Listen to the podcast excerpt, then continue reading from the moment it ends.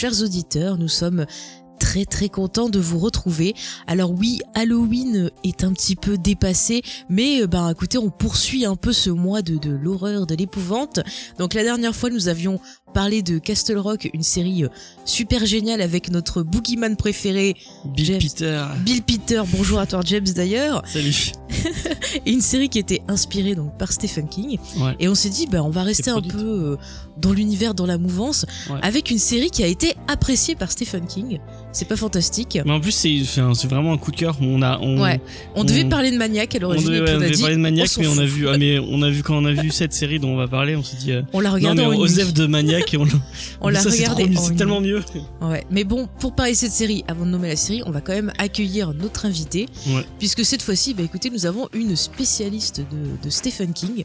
Et oui, on aurait pu l'inviter la semaine dernière, mais non. On essaie de l'inviter pour celle-ci. C'est à contre-emploi. voilà, il s'agit, il s'agit euh, d'Émilie. Bah, bonjour à toi. Bonjour, merci de m'accueillir. Eh bah écoute, on est, on est bien content. En plus, ça s'est fait comme ça spontanément dans le. Ah, je me suis incrustée. Stephen King. Bah, je me suis complètement Bah, incrustée. Bah nous, ça nous fait plaisir. Ouais, écoute, cool, hein. Ouais, ouais. Bah du coup, si tu veux te présenter à nos auditeurs, comme ça, s'ils ont envie de te connaître un peu plus. euh, Oui, alors euh, je suis la personne qui a créé le site euh, stephenkingfrance.fr et donc avec euh, tous les réseaux sociaux qui vont avec, euh, où je parle de l'actualité de King, de ses livres, des adaptations. Je fais des petits dossiers sur euh, tous les Easter eggs, notamment Castle Rock parce qu'il y en avait beaucoup. Et je fais aussi partie du podcast du roi Steven, euh, qui est un podcast mensuel euh, dans lequel on décrypte chaque mois euh, une œuvre de Stephen King. Voilà.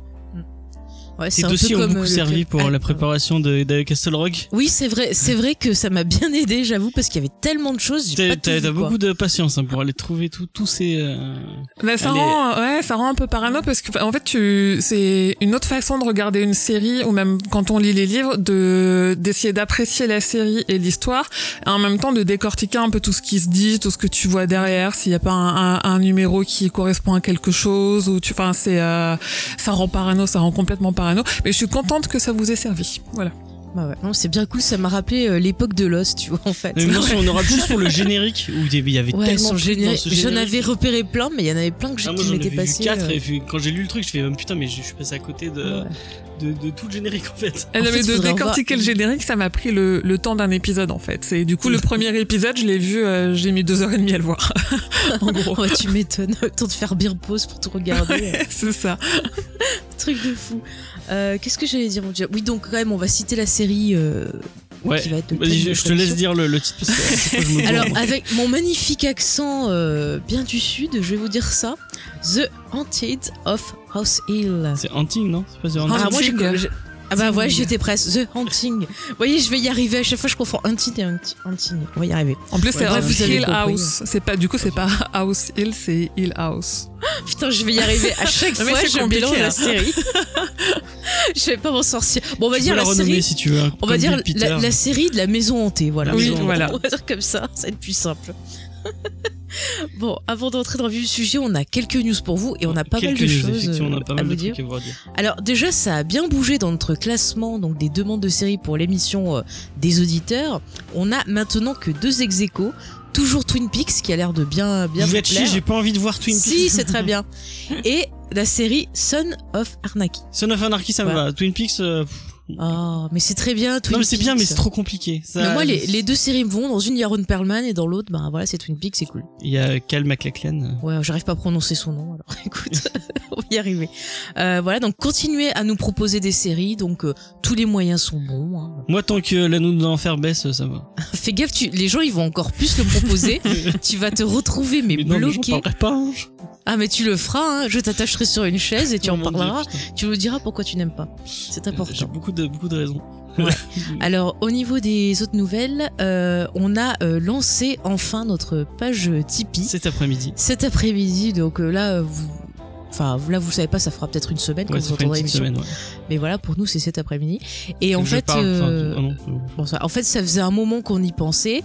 Et euh, bah, écoutez, on a décidé de se lancer. Voilà, on essaye un peu de, de développer nos nouveaux projets et on aimerait, euh, euh, grâce à votre soutien, pouvoir notamment, euh, bah voilà, euh, investir dans du nouveau on a pas mal de matériel, matos qui commencent à être un peu vieux et on Voilà. aimerait bien pouvoir Vous l'entendez pas beaucoup parce qu'on on travaille beaucoup le son, mais nos micros ils commencent vraiment à crever, donc ce serait bien qu'on puisse en changer.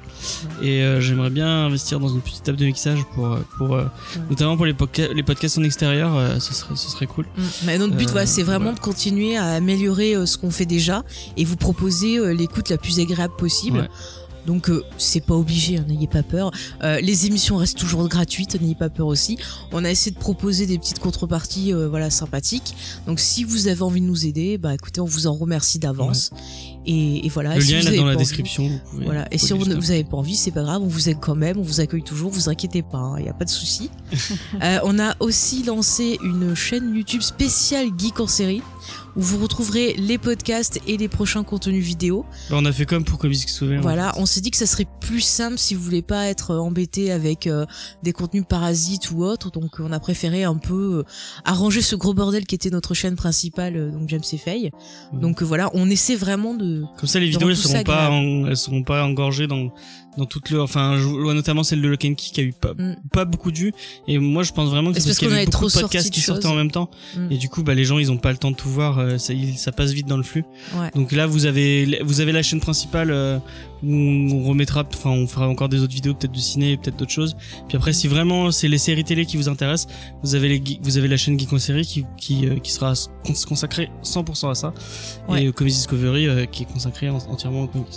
Oui, c'est ça. Euh, merci James, tu nous as bien résumé les choses. Donc euh, voilà, on essaie d'avoir de la clarté. Ouais. Et enfin, euh, dernier événement, enfin événement, élément plutôt, si vous êtes sur YouTube et que vous cherchez un groupe pour euh, discuter de séries, eh bien euh, j'ai un groupe plutôt. à vous proposer. J'ai dit Facebook Non, t'as dit Non, YouTube. Ah, excusez-moi.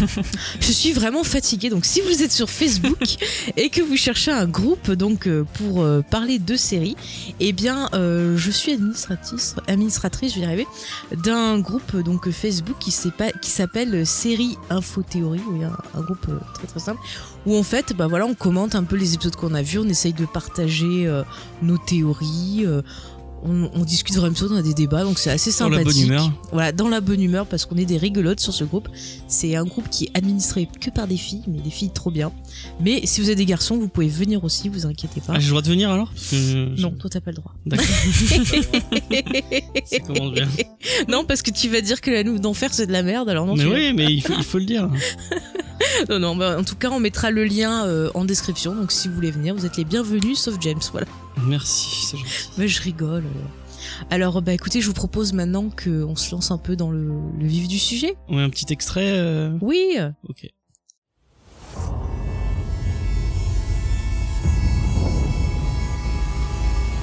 Pourtant, on n'est pas comme toutes les autres familles. On est différents. Parce qu'on a grandi là-bas. Hill House.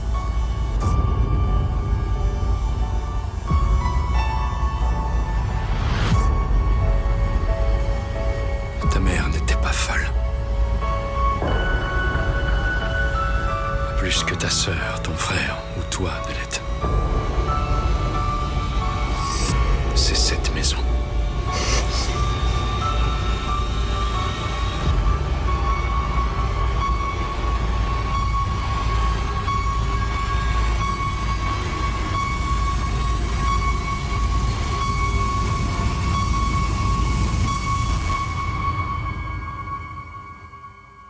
Cet horrible rêve que tu craignais de faire, il ne pourra plus te faire de mal. Bien sûr que je te réveillerai.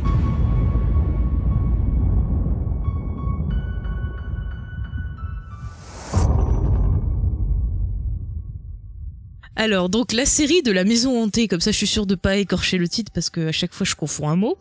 Donc euh, cette série, eh bien à la base c'est un roman écrit par, si je prononce bien, Shirley Jackson, qui est sorti en 1959. Donc qui raconte euh, en gros euh, l'histoire euh, d'un monsieur Kane qui a eu des soucis euh, avec ou Crane alors Crane, excusez-moi, je prononce mal. Crane qui a eu des petits, euh, bah, des petits soucis. Vous voyez, il a perdu sa femme. Enfin, il a eu des problèmes. Sa maison, elle est pas très nette. Enfin, je veux pas tout vous expliquer. C'est très très bien expliqué et adapté dans un film que que j'adore, qui fait partie de mes films préférés et que je vous conseille de voir. Bon, je vous l'aurais dit pour Halloween, mais là c'est un petit peu dépassé. Mais vous pouvez On regarder avait quand déjà parlé de ce film, non? Ouais, j'en ai parlé plein de fois parce que je l'adore vraiment. C'est un- c'est l'adaptation. Elle a été réalisée par euh, Robert Wise, qui est quand même un grand réalisateur qui a fait des films comme West Story. Bon, La Mélodie du Bonheur, ça c'est un petit peu moins bien. Star Trek le film. Star Trek le film, bon, il est sympathique, un peu long mais sympathique. Mais Ah non, il est euh, vraiment pas regardable. franchement, non, mais The Antise, c'est vraiment euh, L'antise, ouais, super. l'antise est bien. Enfin, en fran- je crois que c'est The Antise en VO, il me semble. et c'est pas antise Et en français, c'est La Maison du Diable. Et Ah, ok. Antise, c'est le remake, si je dis pas de Ah C'est oui, la- voilà, ouais. oui. Anti, c'est Ouais, la ouais. version de 99, c'est ça. Ouais. Voilà, mais pour l'instant. Non. faut pas regarder. Voilà. En. Mais vraiment, la version de Robert Wise, il y a un travail, et je trouve que vous allez voir quand on va en parler euh, par rapport à la il y a vraiment des choses qui se correspondent, parce que tous les deux, ils ont essayé justement de prendre des moyens un peu classiques de travailler la lumière, surtout le son, euh, les images, enfin des choses très simples, et en même temps d'apporter une innovation dans l'histoire de, de fantômes. Et euh, dans le film de, de Robert Wise, il y a- il y, a un côté, on peut avoir une interprétation surnaturelle, mais aussi une interprétation des faits qui va être plus euh, psychologique. On va se demander si, on- si le, le personnage euh, principal est folle ou pas. Enfin, il y a plein de trucs comme ça, et ça marche vraiment super bien. Mais même moi qui ai, qui ai pas vu, euh, enfin j'ai vu qu'une fois le film avec toi, Mhm. j'ai, j'ai vu- en voyant la série, j'ai vu les influences et bah, notamment dans, dans les décors. Il y a ouais, beaucoup de a décors bien. qui la maison ressemble beaucoup à la, Ouais. à la maison Mm. du diable, euh, ouais. et, euh, notamment dans le, toutes les statues qu'on voit. Bah justement, euh, il y a un côté très gothique, je trouve, dans Ouais, le- ouais, ouais, ouais. la décoration, la, stru- la structure de la maison. Alors que par exemple, dans le, le, le film de Non, mais non. 99, il me semble que c'est Yann Debon qui l'a réalisé. Je sais pas vous dire des conneries, mais il me semble que c'est Moi je me souviens juste que c'était nul à chier, c'est tout. Ouais, mais je trouve que ça fait très massif, très bloc, enfin sans subtilité. C'est Ouais. euh, C'est un film des années 2000. hein. Ouais, mais d'ailleurs, il y a une scène qui m'avait marqué. Et d'ailleurs, ça avait marqué aussi euh, ce méchant Doug Walker. Donc, euh, maintenant, je l'aime plus. Enfin, bref. Il y a une scène où, en gros, dans la version originale, on a le personnage principal, Eleanor, qui est dans le noir. On a la caméra qui est sur elle, qui entend des bruits, qui entend des enfants rire. On a l'impression de voir des visages et tout. Et elle, elle a l'impression de tenir la main de, de Théo. Elle dit qu'elle sent qu'on la serre et tout. Mais on voit rien, nous. Et puis tout d'un coup, quand euh, elle commence à paniquer, on a l'image qui s'élargit et on voit qu'il y a personne. Et donc du coup, elle sait pas qui elle tenait la main, elle dit mais à qui je tenais la main? Alors que dans la version euh, bah la version remake, on a cette scène où elle entend du bruit, elle tombe du lit et elle dit "Ah, mais qui me tenait la main? Alors qu'à aucun moment elle a rien dit quoi. Vous voyez un peu la subtilité C'est moins subtil, ouais, c'est clair. Voilà, donc franchement, je vous recommande pas cette euh, cette adaptation là, restez sur celle de de Robert Wise ouais, et la et série. la série. Ouais, ouais, et la série. Et d'ailleurs, cette série, bah, qui c'est qui l'a créée? C'est euh, Monsieur Mike Flanagan, donc qui est showrunner, réalisateur, scénari- scénariste sur la série. Et ben, c'est un petit gars quand même qui est pas mal. Euh, il a notamment fait le film Oculus avec euh, Karen euh, Gillian, Gillian. et normalement il y avait Cathy Sakoff, il me semble dedans. Peut-être, je sais pas. Ouais, ouais, ouais, il me semble elle faisait euh, la mère. Et c'était un petit film qui était plutôt sympathique et qui utilisait des effets assez simples et, et qui fonctionnait plutôt bien avec Et des jeux de le miroir. non Ouais, c'est ça. C'était plutôt sympathique. Il avait fait également Ouija les origines qui était beau, beaucoup mieux que le premier. C'est pas très dur. C'est un préquel d'ailleurs euh, au film, mais vraiment c'était beaucoup plus travaillé. Il y avait une ambiance qui était mieux soignée. Enfin, je m'étais, j'avais vraiment été étonnée de- d'apprécier le film, quoi. Tu vois, c'est voilà. Et puis après, il a fait quand même pas mal de choses sur Netflix, justement. Il a fait un film qui s'appelle Ne t'endors pas. Il a fait l'adaptation de, de Jessie, donc qui est un livre de Stephen King. Et euh, on le disait tout à l'heure en off, en 2020 sortira son adaptation de Doctor Sleep, qui est donc la suite de Shining. Ouais. Donc c'est un- c'est quand même quelqu'un qui je trouve qui a qui apporte pas mal un peu au fantastique horreur là. Est-ce que je peux faire une toute bien. petite Oui. digression parce que je, je pense que tu as lu le, le, le bouquin vu comment tu es fan de de King. Qui, moi Et- ou, non, euh, euh, Émilie. Euh, du coup, il vaut le coup. le- la, la suite, elle est bien. euh, La suite de, de Dr Sleep, euh, ouais, c'est, enfin, ça dépend ce que tu cherches à y retrouver, mais c'est une très belle histoire et je pense que Mike Flanagan, il va, enfin, je pense qu'il va comprendre exactement ce que King a voulu dire à travers cette histoire. Un peu comme Jesse, il a, il en a fait une très bonne adaptation avec une ambiance euh, très sombre, très pesante et euh, très proche de l'ambiance qu'on a dans euh, la, la série de la maison hantée, du coup. Ah. Mais non, Dr Sleep, il vaut vraiment le coup. Quand on a lu Shining, il faut vraiment avoir lu Shining avant, par contre, parce que les, le, le lien est important, mais euh, c'est un très bon roman. Ah, J'avais pas encore lu celui-là, c'est sur ma liste de, de King à lire. ouais, j'en ai plein en retard. hein. Bah, il faut le lire avant qu'il sorte, du coup.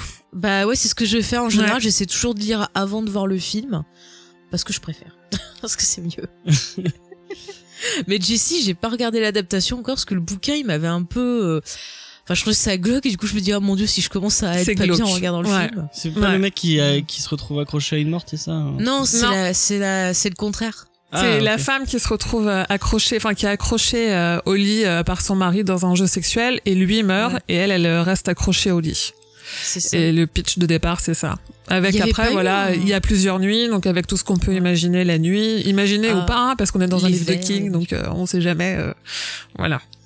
Mais ça me rappelle un épisode des experts. Je sais pas si les experts ils avaient pas fait un truc comme ça. Peut-être, je sais pas, ça me dit rien. Ah, peut-être. Ou dans un film, je sais pas, mais ça me Il y rappelle. a tellement d'épisodes des experts. hein, ils ont- ils prennent tout. euh, écoutez, qu'est-ce que je voulais que je dise euh, Du coup, James, est-ce que tu peux nous faire un peu le, la présentation de l'histoire, donc de cette version-là, parce qu'on va voir que ça s'éloigne un peu, enfin, ça s'éloigne du bouquin, mais ça reprend quand même plutôt pas mal les thématiques, je trouve.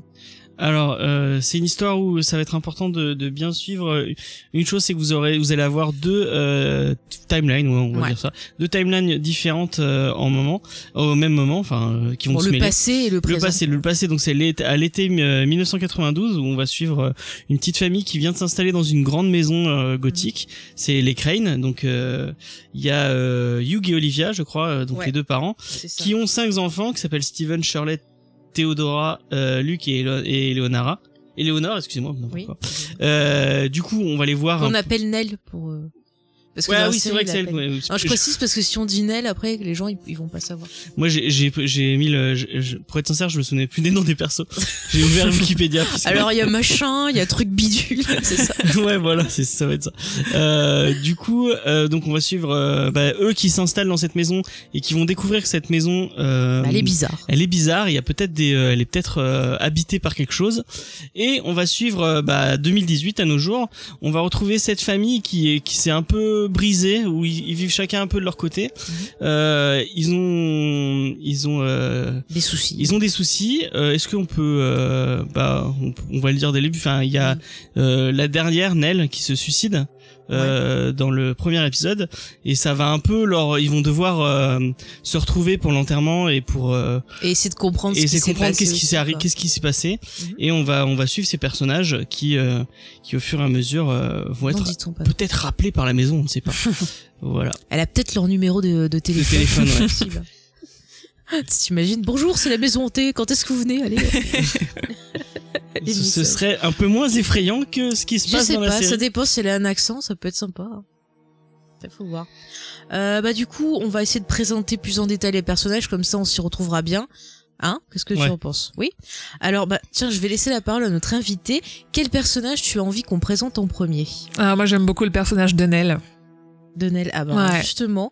Donc elle est jouée par euh, Victoria Predetti. Alors malheureusement, j'ai pas trouvé euh, dans quoi elle a joué quoi. Je sais pas si c'était son Bah, elle a premier pas de rôle euh, Wikipédia, donc je pourrais pas t'aider. Merde. Parce que j'ai pas réussi à trouver. Bon, en tout cas, elle fait donc le rôle de la petite jeune, donc Nell Crane. Qu'est-ce qu'on peut dire sur elle? Elle a l'air assez fragile. Elle est tourmentée. Que- Comment vous la présenteriez? Ah, elle si est fragile si et forte à la fois, quoi. Il y a ce côté un Ouais. peu où on sent qu'elle a, elle a des choses qu'elle a pas réglées avec son passé et pour autant, elle, euh, c'est la plus jeune, donc elle a un peu ce côté où euh, c'est la cadette, donc elle est protégée. Elle peut se permettre aussi de faire un peu la fragile et pourtant, euh, je trouve que son personnage et que l'actrice dégage vraiment une, une vraie force. Enfin, elle crève l'écran, quoi, littéralement. Dès qu'on la voit, on sait que c'est elle et on n'oublie pas son visage et euh, moi je l'ai trouvée magnifique. Je l'ai trouvée super attachante. En fait, elle arrive à dégager beaucoup d'émotions, ce qui fait que ben on se lie à elle. Enfin, il y a plein de fois j'avais de la peine pour elle. Enfin, on ressentait vraiment ses émotions, je trouve. James, tu veux je voulais rajouter juste que bah, comme on a deux timelines différentes, il faut il faut le, le, le souligner, c'est qu'il y a Ah deux oui, pas il pensé y a, gosses. il y a deux actrices, il y a deux actrices qui jouent le personnage du Alors coup. si tu as le nom il de y a l'enfant, Violette, euh, Violette euh, McGraw euh, qui joue euh, Nell John Mhm. et qui les, les enfants étonnamment enfin c'est c'est pas si euh, si si facile de voir des des enfants qui jouent très bien et le, moi je trouve que tous les enfants jouent euh, Et puis ils font Tous, enfants. ouais, ils font, ouais ils font enfants ils font Ouais. vraiment enfants ouais Mm. Parce que c'est vrai que des fois, on- je trouve que les gosses, on dirait qu'on leur fait jouer comme des adultes, alors que non, il faut les faire jouer comme des gosses, quoi. Sinon, c'est pas crédible. Enfin, je sais pas si vous voyez ce que je veux dire. Oui. Et moi, et moi, pour Nell, j'ai l'impression que c'est elle qui a le plus de lien avec sa mère. On- J'ai un peu cette impression. C'est elle qui a été le, enfin, en tout cas, que le, enfin, la mère a disparu du coup euh, en 2018, Mm. et c'est elle qu'on a le plus euh, souffert, je pense. Ouais. Ouais, ouais. Oui, parce que c'est la dernière aussi. Donc du coup, il y a, je pense qu'il y a, il y a un peu cette euh, légende urbaine du lien entre euh, la maman et la dernière fille, où, où les derniers sont plus, ah, peut-être un peu plus chouchoutés, un, plus pro- un peu plus proches de leurs parents parce que c'est les derniers. Et du coup, ça, ça se ressent aussi dans la série. Ouais. Bah, Après, il y a aussi le, le hein. traumatisme qu'on qu'on parlera plus tard, euh, qui s'est passé à un certain moment euh, au niveau de. Bon, on le sait ça dès le début que la mère, on sait qu'elle est morte, ça Ouais. on peut le dire, On mais on sait sait pas est comment au début, et euh, on voit qu'il ça l'a traumatisé quelque part aussi. Donc, Mm. en plus, elle a une histoire, enfin, une vie qui a pas été facile, donc. euh, Mm. voilà, j'ai l'impression qu'elle a dû un peu dur. porter euh, à bout de bras son frère, Ouais. donc euh, qui est son frère jumeau qui s'appelle. Bah euh, vas-y, on va en parler bah, on peut enchaîner avec Luke, ouais. euh, Mhm. Donc est Alors, joué euh, par euh, ah bah, vas-y. euh, Oliver Jackson Cohen. Ouais, et qui était dans cette super série qui a été arrêtée trop tôt, Emerald City. Merde, Ah. je, je- je m'énerverai jamais assez. Oh, une belle réinvention, réinvention du monde d'Oz, c'était super quoi. Et il est joué petit, il est joué par Julian euh, Hillard. Et bizarrement, je trouve que c'est celui qui ressemble le moins à son euh, À à son à des ouais. lunettes. Ouais. je pense qu'il y, a- il y Ouais, a un- c'est- moi, il y a un truc avec les lunettes euh, où du coup, on, vu qu'on Ouais. leur- vu qu'il, enfin, on voit beaucoup les lunettes quand il est petit parce qu'en plus du coup, il les met très bas sur son nez, donc il a une façon de regarder euh, qui est très spéciale et on retrouve pas du tout ça euh, quand il est adulte. Moi, ça Mm. m'a perturbé. Puis le même le menton, l'autre il a pas le, le même euh, forme du visage. pas- Oh, ça m'a perturbé aussi. Mais ils ont Mais pas, ils ont pas la même façon de jouer. Mais en fait, Luc, on va, on va le voir vraiment peu dans, enfin, Luc adulte, on va le voir Mm. peu, à part à la fin de la série. Euh, il, il est un peu en, en nombre euh, au-dessus de cette Bah, famille. c'est pareil, c'est quelqu'un aussi qui a été traumatisé, qui a des problèmes d'addiction, ça on le sait dès le début, c'est pas un, un spoiler. Ouais. Et donc justement lui c'est pareil, il lutte aussi contre des démons intérieurs. Donc c'est vrai que c'est encore, on voit encore un, un membre de cette famille qui est vraiment brisé, qui est une log quoi. Et du coup, j'ai l'impression que bah, Vas-y. tous les membres de sa famille l'ont un peu dénigré, à part Nell, parce que c'est son jumeau, et Mm. qu'ils ont ce lien. Et Nell la, la- la- le porte euh, un peu euh, à bout de bras, en mode euh, oui, il faut que tu, il faut que tu, il faut que tu t'en sortes. Et euh, les autres en ont un peu marre parce que apparemment il a fait pas mal de conneries en mode euh, je viens vous voler des euh, des, Des sous, des sous, euh, euh, ce genre de choses. Mm. Et, euh, et bah ouais. C'est C'est- quelqu'un qui mais qui qui va être vachement touchant euh, Ouais. qui, Mm. qui joue bien à l'addiction et qui joue enfin moi j'ai vraiment j'ai vraiment apprécié les le jumeaux, ça fait partie des, euh, des persos que j'ai préférés. ouais mais même petits ils sont vachement Ouais. attachants ils sont vachement euh, Mm. ils sont vachement sympas ouais Oui, il est hyper Effectivement. intéressant à, à voir se développer parce qu'on le, on, on apprend à mieux le connaître un peu plus tard et du coup, on, on peut avoir un peu des préjugés qui se confirment ou non, mais enfin, le, le développement de ce perso-là est, est hyper intéressant. Et la raison pour laquelle parce qu'on on va Oui. il y a une, il y a une raison spécifique pour laquelle il, est- il est il est addict et euh, ça aurait pu être vraiment euh, un truc random et en fait c'est vachement important dans l'histoire moi ça m'a ça m'a beaucoup touché euh, euh, Ouais. je ouais j'ai vraiment aimé ce On en personnage parlera un peu plus tard de Ouais. cette raison. Euh, ensuite, au niveau, bah écoute, on reste dans les gosses si tu veux. Euh, on va parler de Théo par exemple. James, est-ce que tu veux nous dire le nom? Parce que je vois que t'étais Alors, dessus sur le V. Bon, je le dis si tu veux. C'est Kate euh, Siegel Voilà, qui est aussi la femme euh, justement du, du réalisateur et qui a joué dans euh, bah, bah, pratiquement euh, tous ses films. Dont Ah Jessie, ouais. Dont Voilà. Jessie, ouais, ouais. Mm, mm. Donc, et elle est jouée par McKenna Grace euh, petite Merci James. Voilà. Voilà. Et donc Théo, alors ça c'est un personnage aussi qui est super intéressant. J'ai beaucoup aimé ouais, elle est très très parce cool. qu'elle est, euh, elle est pas un peu bizarre, mais on va dire que on voit très vite que elle a quelque chose, on va dire de, de différent. Elle a un, est-ce qu'on peut parler de don spécial?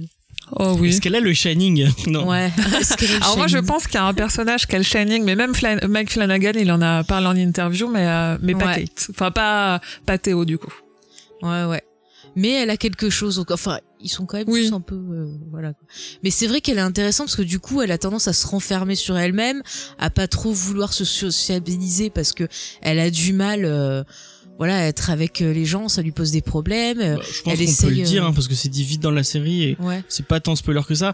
En fait, elle, elle ressent ce que pensent les gens. Elle, Ouais. elle, Elle est un peu empathique. bah, c'est comme si elle était télépathe en fait. Quand elle touche quelqu'un, Bah, a- c'est plus de l'empathie, tu Ouais, peux c'est- sentir ses émotions, comme ça. Et comme elle ressent trop les choses, bah, elle s'est enfermée sur elle-même. C'est assez. euh, Mais du coup, en même temps, c'est aussi un don qui lui sert dans son travail parce qu'on voit qu'elle est, euh, elle est psy, quoi. Ouais, elle est. Je sais pas si elle est enquêtrice Enfin, ou. euh, Je sais pas, mais elle travaille beaucoup avec des enfants, justement. mais elle non, a elle des a un doctorat de, psy. Ouais, elle est vraiment Ouais, psy. ouais, ouais. elle est psy.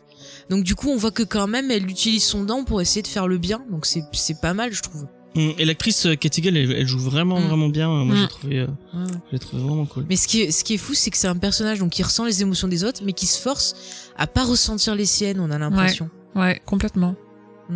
Et du coup, elle aussi, elle est écorchée vive, un peu comme son frère et sa sœur, quoi. C'est Mais ça s'exprime autrement. elle, elle est renfermée sur elle-même, alors que les autres, ça va s'exprimer un peu autrement.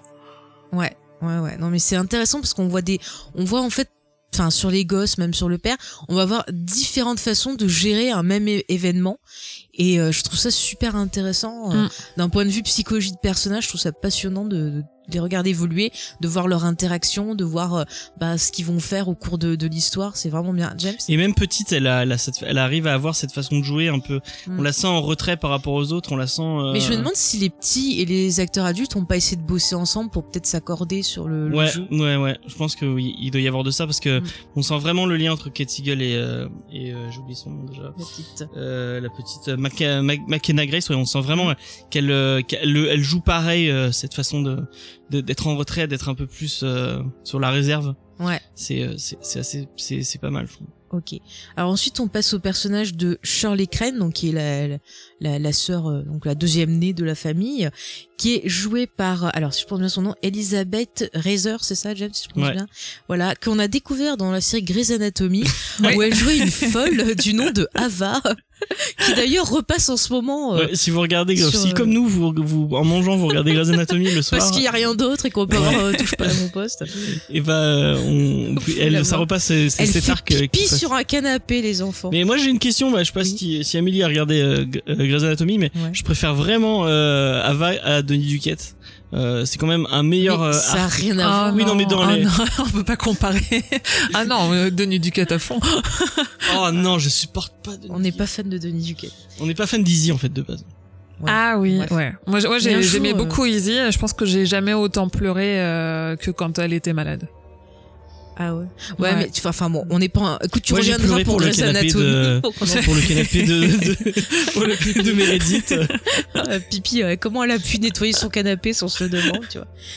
non, mais sinon, cette actrice aussi, elle a joué dans cette série de films magnifique et qui, qui est très très drôle, c'est les Twilight, où Ah elle oui, faisait euh, Oui. une culotte, Exact. enfin la mère de famille, Oui, là. Mais elle est blonde dedans, non? Euh, je sais Mais non, je crois même pas. Non, elle est brune, pour moi, à vie, elle sera, elle sera Ava de Grey's. Anatomy. C'est, euh, c'est clair. À c'est chaque fois que je la mort. vois, je fais, c'est la folle de Grey's Anatomy. C'est celle qui a pissé sur le canapé. C'est. Et sinon, euh, bah, elle a travaillé déjà avec le réalisateur de la série, parce qu'elle a joué dans Ouija les origines, où elle faisait aussi la mère de famille qui était folle un peu. Enfin, Ah bah. Ah, comme quoi. ouais. Voilà, comme quoi elle est abonnée au rôle de folle. Mais c'est marrant parce que c'est le- c'est elle qui est le perso le plus rationnel, je trouve, dans le Ouais. dans le lot. C'est elle qui est le, le- le- la plus stable.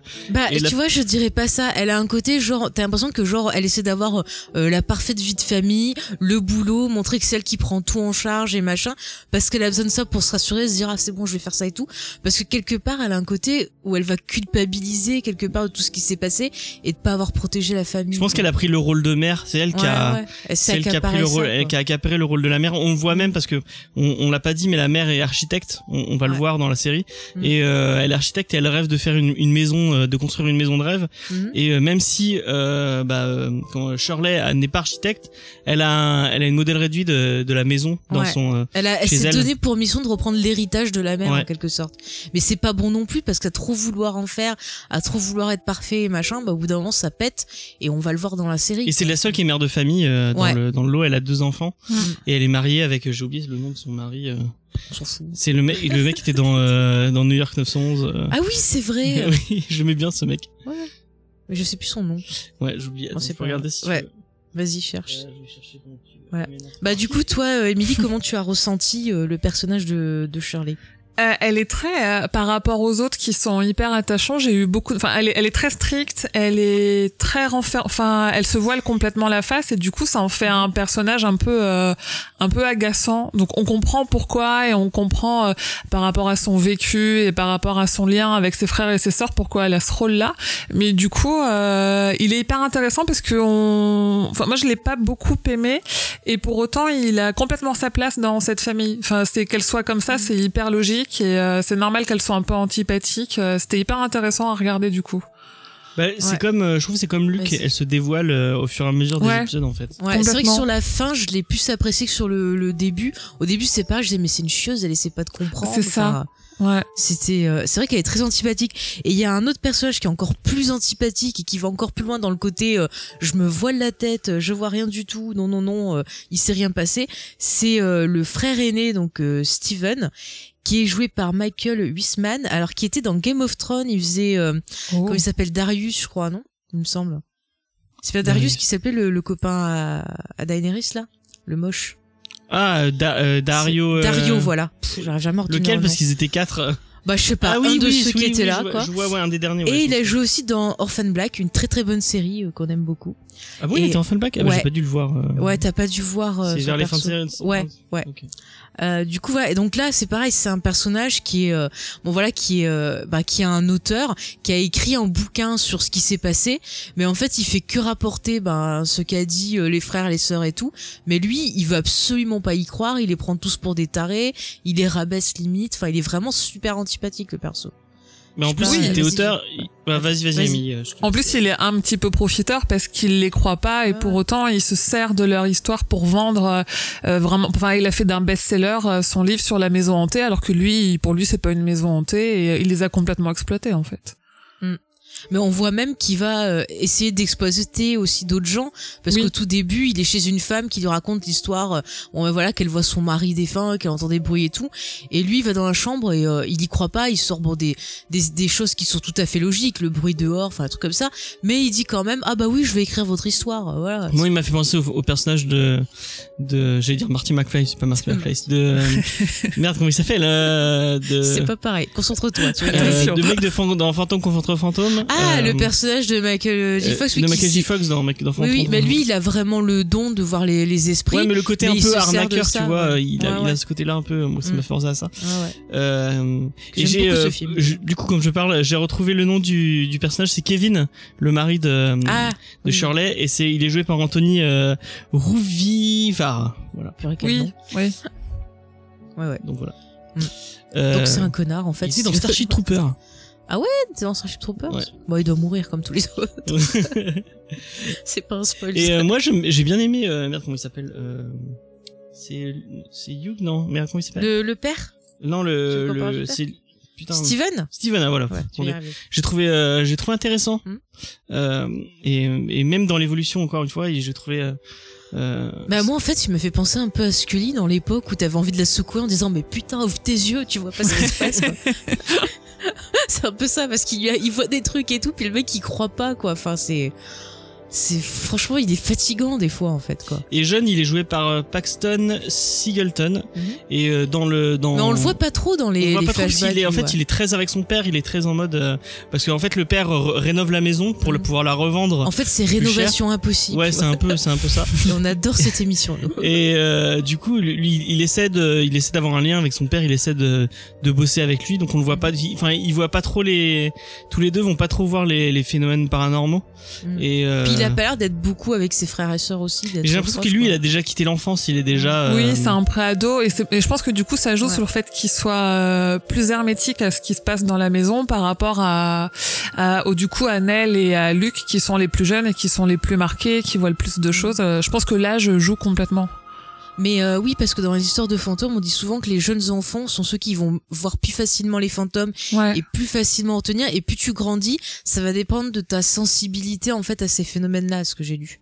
Après, je suis pas spécialiste. hein. c'est peut-être un peu spoiler, mais enfin, je Ah vais bah, essayer on d'être- regardera pour plus tard. d'être un peu cryptique. Euh, je- et je trouve que ça, ton, ton, anal- ton analogie, elle marche bien. Le, le côté, il est déjà sorti de l'enfance et que Ouais. c'est, il y a une certaine pièce Mm. dans la maison. Je ne parle pas. et c'est Oui. le seul qui n'a pas cette, qui dans les enfants, Ouais. ils l'ont tous à part lui.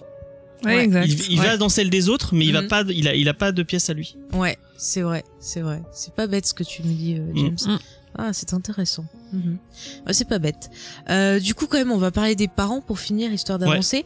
Donc, on a euh, la maman qui s'appelle Olivia Crane, qui est jouée par Carla. Alors. Gugino, si je prononce Ouais. bien. Elle joue très bien. Moi, Ouais, bah, vous, l'avez vu dans pas mal de films, notamment bah, des films de euh, Robert Rodriguez comme Space Kid, Spy Kid, euh, Sin City. euh, voilà, elle a fait ce film magnifique qui s'appelle The One avec une moustache mise sur Jet Li, on s'en Ah rappelle oui, celui-là. Avec Jet Li avec des dreads aussi. Voilà, euh, elle a joué aussi dans Watchmen et dans Sucker Punch. Et elle joue qui dans Watchmen? Elle fait la mère du spectre. Ah oui, ok. Voilà, et dans Sucker Punch, voilà. Donc c'est une actrice, c'est plutôt sympathique. On voit Oui, je pas de vraiment, elle est vraiment bien. euh, Des bons, des mauvais. Elle est euh, dans Jessie aussi, il me Oui, semble. elle a le rôle Mhm. principal de Principal, Jessie, ouais. ouais. Ouais, ouais. Ouais. Donc voilà, elle aussi euh, connaît bien le, le réalisateur. Donc qu'est-ce qu'on peut dire sur la maman? Elle se présente quand même au début comme une maman un peu idéale, qui s'occupe bien de ses enfants, qui est à l'écoute.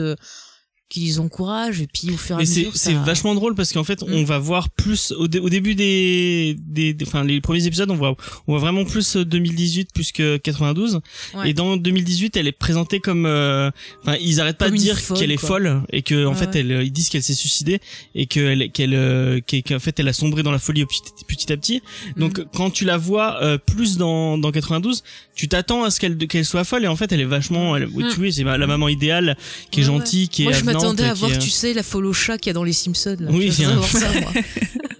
Mais en fait, non, elle fait super lumineuse, en fait. ouais elle est vachement lumineuse ouais Je sais pas si vous avez ressenti ça, j'ai l'impression qu'il y avait une lumière autour d'elle quand on la voyait, quoi. C'était, je sais pas, il y avait un truc apaisant quand on la voyait, alors qu'en fait, euh, on devrait avoir peur d'elle vu ce qu'on nous a dit, quoi. C'était vraiment Ouais, bizarre. et elle a l'air très très. Moi, je, moi, je sais pas si vous l'avez senti comme ça. On dirait vraiment qu'elle est très à l'écoute de ses enfants, elle est très à l'écoute de ce qui l'entoure. Ouais, Et c'est Mm. peut-être ça qui l'a perdu euh, malheureusement. ouais. Euh, Alors, euh, ouais, je pense qu'elle aussi, elle a un peu euh, un don, on va dire. Oui, elle a- ouais, elle a un don, ouais. Elle, elle a clairement, enfin, tout, tout ce qui est ce côté empathie et sentir un Mm. peu ce qui se passe de, de paranormal, entre guillemets, c'est euh, clairement le Shining. Et euh, Flanagan Ah ouais. l'a dit dans une interview que s'il y en a une qui a quelque chose qui ressemble au Shining de King, c'est euh, c'est bien la mère. Et Ouais, ça se et sent, il me ça se sent. semble, il me semble que Stephen King a dit qu'il était d'accord. Alors je sais plus où j'ai lu ça, mais il me semble qu'il a répondu en disant qu'il était d'accord. D'accord. Ouais, ouais. Faudrait que je retrouve, mais j'ai dit ah bah c'est bien, confirme. tu, prends des, tu prends des pincettes. euh, je prends des passages, il faut que je retrouve, mais je suis sûre parce que j'ai fait une réflexion en Ah oui, disant oui, c'est possible. ah bah il confirme. Donc euh, voilà quoi. Non mais c'est vrai que le perso de la mère j'ai beaucoup aimé en fait. Mm. Je sais pas, j'ai trouvé qu'il y avait un truc triste et en même temps lumineux. Enfin c'était C'est une- c'est un perso très tragique. ouais. Euh, moi, j'ai trouvé. ouais, et l'actrice le joue vraiment bien. euh, C'est clair. elle est Et puis son, très son histoire avec le mari, je trouve que ça, ça fonctionnait plutôt bien. Ah oui, ils ont un duo avec du Ouais, coup. ouais. euh, Que ce soit avec la version jeune ou la version vieux, ça, ça passe plutôt bien. Ouais. Bah d'ailleurs, euh, bah, la version vieux euh, donc est interprétée par euh, Timothy euh, Hudson, donc c'est Ukraine. On l'a vu dans pas mal de films et de séries, bon notamment Fenêtre secrète, euh, American Crime, la série, Tout l'argent du monde. Euh, en ce moment, il me semble qu'il est dans Murder. On va mettre euh, Ah ouais Off to Get Away with Murder, ouais, ouais, ouais. Non mais c'est un, un gars qui fait pas mal de second rôle, qui fait pas mal de trucs, donc. Euh, Et ils ressemblent beaucoup. Vraiment, enfin, ils- ils- vraiment le- les castings. euh, bon, à part Luc. Oui, mais tout bon, le reste on du casting compris, est, vraiment euh, enfin euh, même le, le jeune Luc est très bon hein, mais c'est juste qu'il il se ressemble pas trop mais là euh, je trouve que euh, je sais plus comment comment on a dit qu'il s'appelait le, le vieux mais euh, bah Ukraine, c'est ça ou l'acteur? Timothy Hutton Timothy Henri Thomas qui fait euh, le, du, du coup le jeune Ouais. lui ressemble beaucoup et vraiment il joue euh, Ouais, ça fonctionne bien. On n'a Ouais. pas de différence dans le jeu des acteurs, je trouve. Mm. ouais ouais Et d'ailleurs, le vieux, il a, t'as cité Faille, t'as cité Fenêtre secrète, et c'est encore Ouais. une adaptation, Une de- adaptation. De, King. Voilà. Ouais, ouais. Il y Comme en a quoi, partout. tout est lié. Il est tout partout. est lié. celui avec Johnny Depp non C'est euh, ça, ou à la Oui, fin, il avec fait Johnny des Depp. pleurs de bébé. euh, bizarrement, il essaie d'imiter son fils. Enfin, c'est... Voilà, on va pas l'embêter. hein. Et alors, du coup, sur le père, comment vous le voyez? Est-ce que vous le voyez euh, de façon antipathique? Est-ce que vous l'aimez bien Euh, Alors, on va demander à notre invité d'abord et après James. Comment tu l'as perçu, le, le personnage du père? Pour le coup, euh, je trouve qu'il est vachement différent entre la version quand il est euh, plus ou moins jeune, hein, parce que ça reste un père de famille, à mon avis, il a la quarantaine, et quand il est euh, plus âgé, parce que enfin, il est, euh, c'est un bon père de famille euh, qui fait, euh, qui aime ses enfants, sa femme, qui rénove une maison, et ils nous vendent un peu du rêve, même s'ils sont dans une maison hantée. Et à l'inverse, il me fait beaucoup de peine quand il est plus âgé, parce qu'il est seul, il est éloigné de ses enfants. On voit, ils l'ont travaillé un peu, on voit qu'il est un peu fatigué, il a les cheveux vraiment gris, pas très bien coiffé, il est, euh, il est extrêmement touchant et pour le coup, enfin, tu te dis lui, euh, il a un peu mal vieilli, on sent qu'il, qu'il a vécu des choses pas cool et que il, traîne un petit peu maintenant, quoi. il a vrillé hein. Ouais, il, a ouais. complètement, il a complètement vrillé euh, Ah ouais, non, mais c'est un mec qui est dépressif, qui s'est Oui, jamais remis d'avoir perdu sa femme et euh, qui souffre de voir ses enfants comme ça et qui en même temps bah, souffre parce que ses gosses euh, le rejettent aussi de cette famille, quoi. Enfin, Ouais, il fait vachement de peine et puis tu sens beaucoup la solitude aussi euh, qui porte sur ses épaules quand tu le vois et quand tu vois le regard qu'il porte sur ses enfants quand il les revoit adultes, tu sens un Ouais. peu euh, toutes ces années qu'il a passées à avoir des regrets ou enfin c'est euh, il m'a il était bouleversant quand même ce en version vieille quoi du coup. ouais. Parce qu'en version jeune, moi, je sais qu'il y a des moments, il me. Je sais pas, il me saoulait un peu parce qu'il voulait pas voir. En fait, il me faisait penser un peu à, à Steven. C'est-à-dire qu'il voulait pas voir qu'autour de lui, ça allait pas, ça commençait à se dégrader. Enfin, on aurait dit qu'il. qu'il- qu'il- mais je crois qu'il est dans son projet il a son projet Ouais. d'avenir enfin quand il est jeune en tout cas il Ouais. a son projet d'avenir son truc qu'il veut construire avec sa famille et Mm. il voit que ça il est il est Ouais. Il est euh, omnibulé par euh, par ça et il, euh, et il essaie de construire quoi et euh, quand il voit un problème avec la maison lui il voit un problème concret il voit pas le problème euh, Mm, mm. euh, enfin spirituel non Ouais, mais le, le- le- les fantômes quoi Oui, il est moins dans l'empathie. Il est vraiment, il a la tête dans son projet. Et vu que c'est un adulte, en Mm. plus, il est complètement hermétique à tout ce qui se passe. Ouais, ouais. Alors que quand il est vieux, on a de la peine. Fait, je disais peu cher, peu cher toutes les 5 minutes, quoi. Mais, mais par contre quand tu les vois à, à deux en couple le couple fonctionne vraiment bien moi j'ai trouvé c'est ça, on sent qu'il devait euh, s'aimer euh, quand même profondément. Ouais. Et que du coup, on ressent encore plus. mais la même avec ses quoi. enfants, on le voit, même Mm. enfin petit et, et même quand tu dis à l'enterrement, ouais, il, est, il est vraiment touchant. Ouais. Mais même quand il s'occupe de ses enfants euh, jeunes, même bah, la relation Steven, euh, Steven, euh, merde comment il s'appelle, Euh, Hugh, elle, elle, elle fonctionne bien hein, quand on les voit qui travaillent ensemble et tout. On sent que c'est c'est c'est c'est euh, c'est une, une belle relation père-fils quoi. Mm, mm. Après, il y a deux persos qu'on n'a pas encore cités, mais on va juste citer vite fait. Il y a aussi les deux, euh, les deux. euh, Dudley. Oui, les Dudley, voilà, qui sont les euh, les gardiens, enfin en gros les, les serviteurs de la maison. Donc Mm. on a même Madame Dudley qui est jouée par euh, Annalisa- Guiche. ouais, Annabeth Guiche, voilà, qui était dans X Files, qui était l'agent Monica Reyes. Ah mais c'est là que je Ah. l'avais vu. Et oui, oui, oui. Et elle était aussi dans cette série magnifique que je déteste, que je vous parle souvent, Pretty Little Liars. Ah oui. Et il y a le le enfin le mari. Marie, vas-y, dis-nous. Euh, c'est Robert Longstreet et je sais pas si vous êtes d'accord avec moi mais je trouve qu'il enfin le couple marche bien mais je les je les dans la vraie vie je les verrais pas ensemble quoi Ils font Ah, pas, euh, du tout. Ouais. Pas du tout. l'autre fait vachement bourru alors qu'elle elle est vachement elle, elle est plus douce elle est plus euh, Oh, elle fait un peu. Quand ouais même elle fait un peu strict mais euh, ouais je sais pas Elle fait moins bûcheron que lui, quoi. Il a Ouais, un côté voilà, un oui. peu euh, vieille campagne américaine. euh, ouais. Mais euh, c'est pire dans la version de Robert Weiss parce que les deux on dirait un couple de serial killers qui se sont échappés d'un asile. Ça mais au fait début juste enfin au début je veux pas on va pas spoiler mais euh, moi je trouvais que donc Annabelle Guiche elle faisait vraiment euh, suspecte Mhm. t'as vraiment l'impression qu'elle elle sait des trucs qu'elle veut pas qu'elle veut pas trop en dire Mais et elle sait des trucs. Oui, elle, elle sait des trucs en dire. plus. Mais euh, mais plus en mode euh, ouais, oui, je, tiens, je sais des trucs, Ouais. mais tu Bah, vas- En fait, je les voyais plus comme une menace au début Ouais, et voilà, après ouais, j'ai menace. pitié complètement. pour eux quoi. C'est c'est un peu ça quoi. et en fait, ils sont super touchants, bah, comme tous. Hein, Tous- tous les tous les personnages sont, je les trouve très bien écrits et ils sont vraiment. Bah, c'est une histoire humaine en fait. Ouais. Et du coup, bah, comme ça, ça va nous permettre euh, d'enchaîner. Parce que comme on vous dit, on vous parle de fantastique, de fantômes.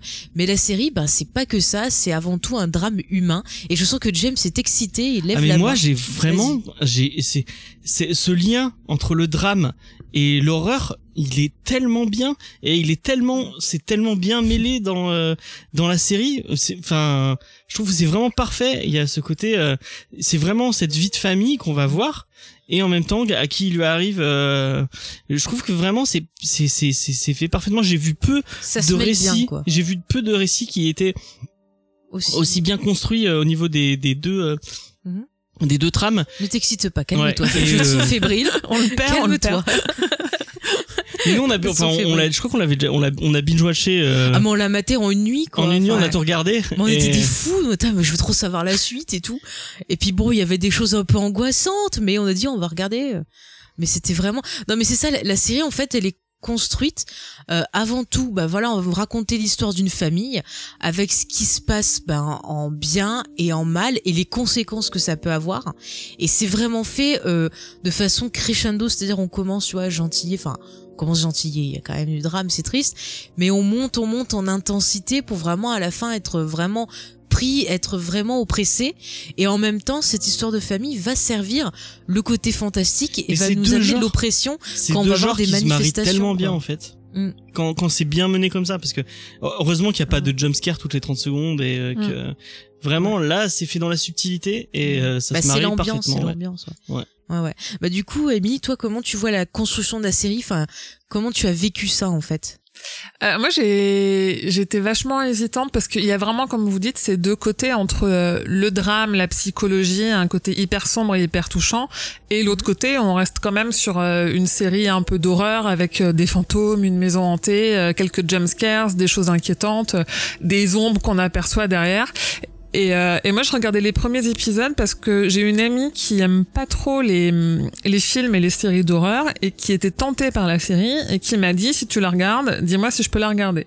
Et en fait, c'est hyper compliqué parce que c'est une série d'horreur mais c'est aussi une série dramatique. Donc euh, enfin moi je me dis c'est une série d'horreur que ma mère pourrait regarder parce que ce qui compte c'est l'histoire de cette famille qui est hyper touchante. Et il faut juste Ouais. euh, s'accrocher à quelques moments parce que euh, il y a des il y a un épisode en particulier qui moi m'a fait beaucoup stresser. Mais euh, mais je trouve qu'il y a un, un équilibre très intéressant et puis on, on sort un peu des codes de l'horreur. Moi, je m'attendais à un truc comme euh, American Horror Story qui est très glauque, qui est très malaisant, Ouais. qui est très. Et là, graphiquement, on est complètement en dehors de ça. Et la photographie est magnifique. Euh, Bah, d'ailleurs, L'ambiance est folle. moment- Ouais, je, juste, je rebondis sur ce que tu dis. En ce moment, je suis en train de me refaire justement euh, euh, la saison d'American Story qui se passe dans une maison hantée. Je crois que c'est euh, Cauchemar à, à Roanoke ou un truc comme ça. La première, euh, c'est ça? Euh, non, c'est là, j'en suis atteint à la 6. Ah, Ron- ah oui, oui, d'accord. Ouais, oui, il et en fait- euh, oui, ouais, c'est une- documentaire oui. et tout, c'est dans une maison hantée et tu vois trop la différence au niveau Ah, de, ouais. de l'image, ça fait super crade, il y a des scènes malsaines et tout et à aucun moment tu vas être pris par l'ambiance, tu vas stresser Bon, alors que là, on j'étais en a parlé, vraiment on en a parlé dedans, la semaine, il y a deux semaines. Mhm. Euh, Murphy, donc euh, c'est non Ryan Murphy, oui c'est Ryan, Ryan Murphy, Murphy, ouais. Euh, le, le showrunner de bah, de American Horror Story, mais avant Ouais. qui avait fait Nip Tuck, donc qui a fait Glee. Le mec a c'est fait Nip Tuck, Glee, American Horror Story. Je ne comprends pas. C'est pas grave. Euh, mais euh, c'est un mec qui qui qui veut te mettre mal à l'aise, qui veut Mm. choquer avant tout. Nip. Nip Tuck était très sur ça, au mode euh, il y a vraiment des moments où tu t'as pas envie de regarder parce que c'est vraiment dégueu quoi. Et euh, Mm. bah là, c'est pas du tout ça. C'est ça. Mais moi, je qui regarde beaucoup, je suis très très cliente de tout ce qui est fantastique, horreur et tout. Je regarde beaucoup de, de films d'horreur et de choses comme ça. Et euh, c'est rare quand euh, je ressens des sensations sur ces films-là. Mais j'avoue que sur cette série, j'ai eu des bonnes sensations parce qu'il arrivait bien à gérer l'ambiance. Ça montait tout doucement. Euh, par exemple, l'instru, enfin le, le fantastique va arriver euh, comme en miroir euh, à des faits euh, dramatiques qu'on aurait eu la saison d'avant, la saison d'avant, la scène d'avant, et ça va répondre, c'est-à-dire que si on a un perso qui va se sentir triste ou qui va se sentir pas bien, on va avoir après, bah, dans le passé, par exemple, une scène où on va entendre des bruits, on va Mm. avoir des choses qui se passent, il y a, il y a plein de trucs comme ça, et du coup, je trouve que ça représente bien en fait les émotions. C'est-à-dire que encore plus que l'horreur, c'est une représentation des émotions. Euh, souvent, on dit euh, ouais, bon, ok, les vampires, les monstres, les machins et tout, mais on se dit que finalement, il y a rien de, de de pire. Finalement, ce qui fait vraiment peur, c'est ce qui nous arrive dans la vie réelle. Et je trouve que c'est un peu ce qui se passait dans l'adaptation de de ça, qui est sorti récemment, Mm. où en fait les gosses, ils étaient pas terrifiés par des contes de fées, par des machins, ils étaient terrifiés par des choses qui peuvent arriver dans le réel, comme un père qui te maltraite, euh, enfin tu vois des choses comme Des ça. Je maladies, ouais, complètement. Voilà, des maladies.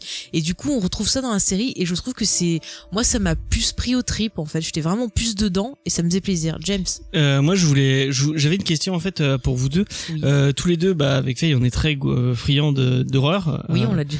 Euh, on- moi, tu, l'as dit, je le, je le répète aussi. Mm. Et euh, en ce moment, quand tu vas voir des films d'horreur, euh, ça va être beaucoup. euh, Enfin, on va pas bosser l'ambiance autant que sur cette série. Là, c'est vraiment une série d'ambiance Mhm. qui, qui va prendre le prendre le euh, prendre le temps de poser cette ambiance. Et euh, Bah, c'est un peu comme du Carpenter. Carpenter, il prend le temps de soigner ses ambiances. Voilà. et Tac. oui, Je effectivement. l'avais pas placé depuis longtemps. tu vois. bon, on a revu.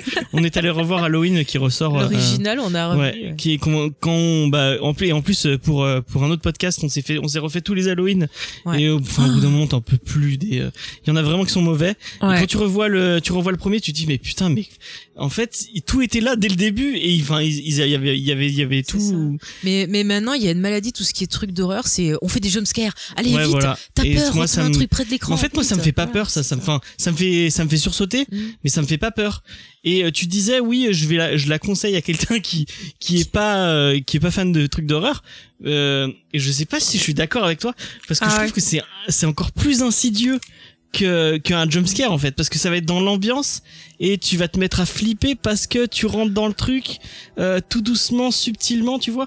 Et je me demande si c'est pas c'est pas plus euh, ça va pas plus faire plus pervers, quoi. Ouais. Ouais. ça fait plus peur. euh, Bah, en plus, ça utilise des sons qu'on va entendre dans la vie de tous les jours.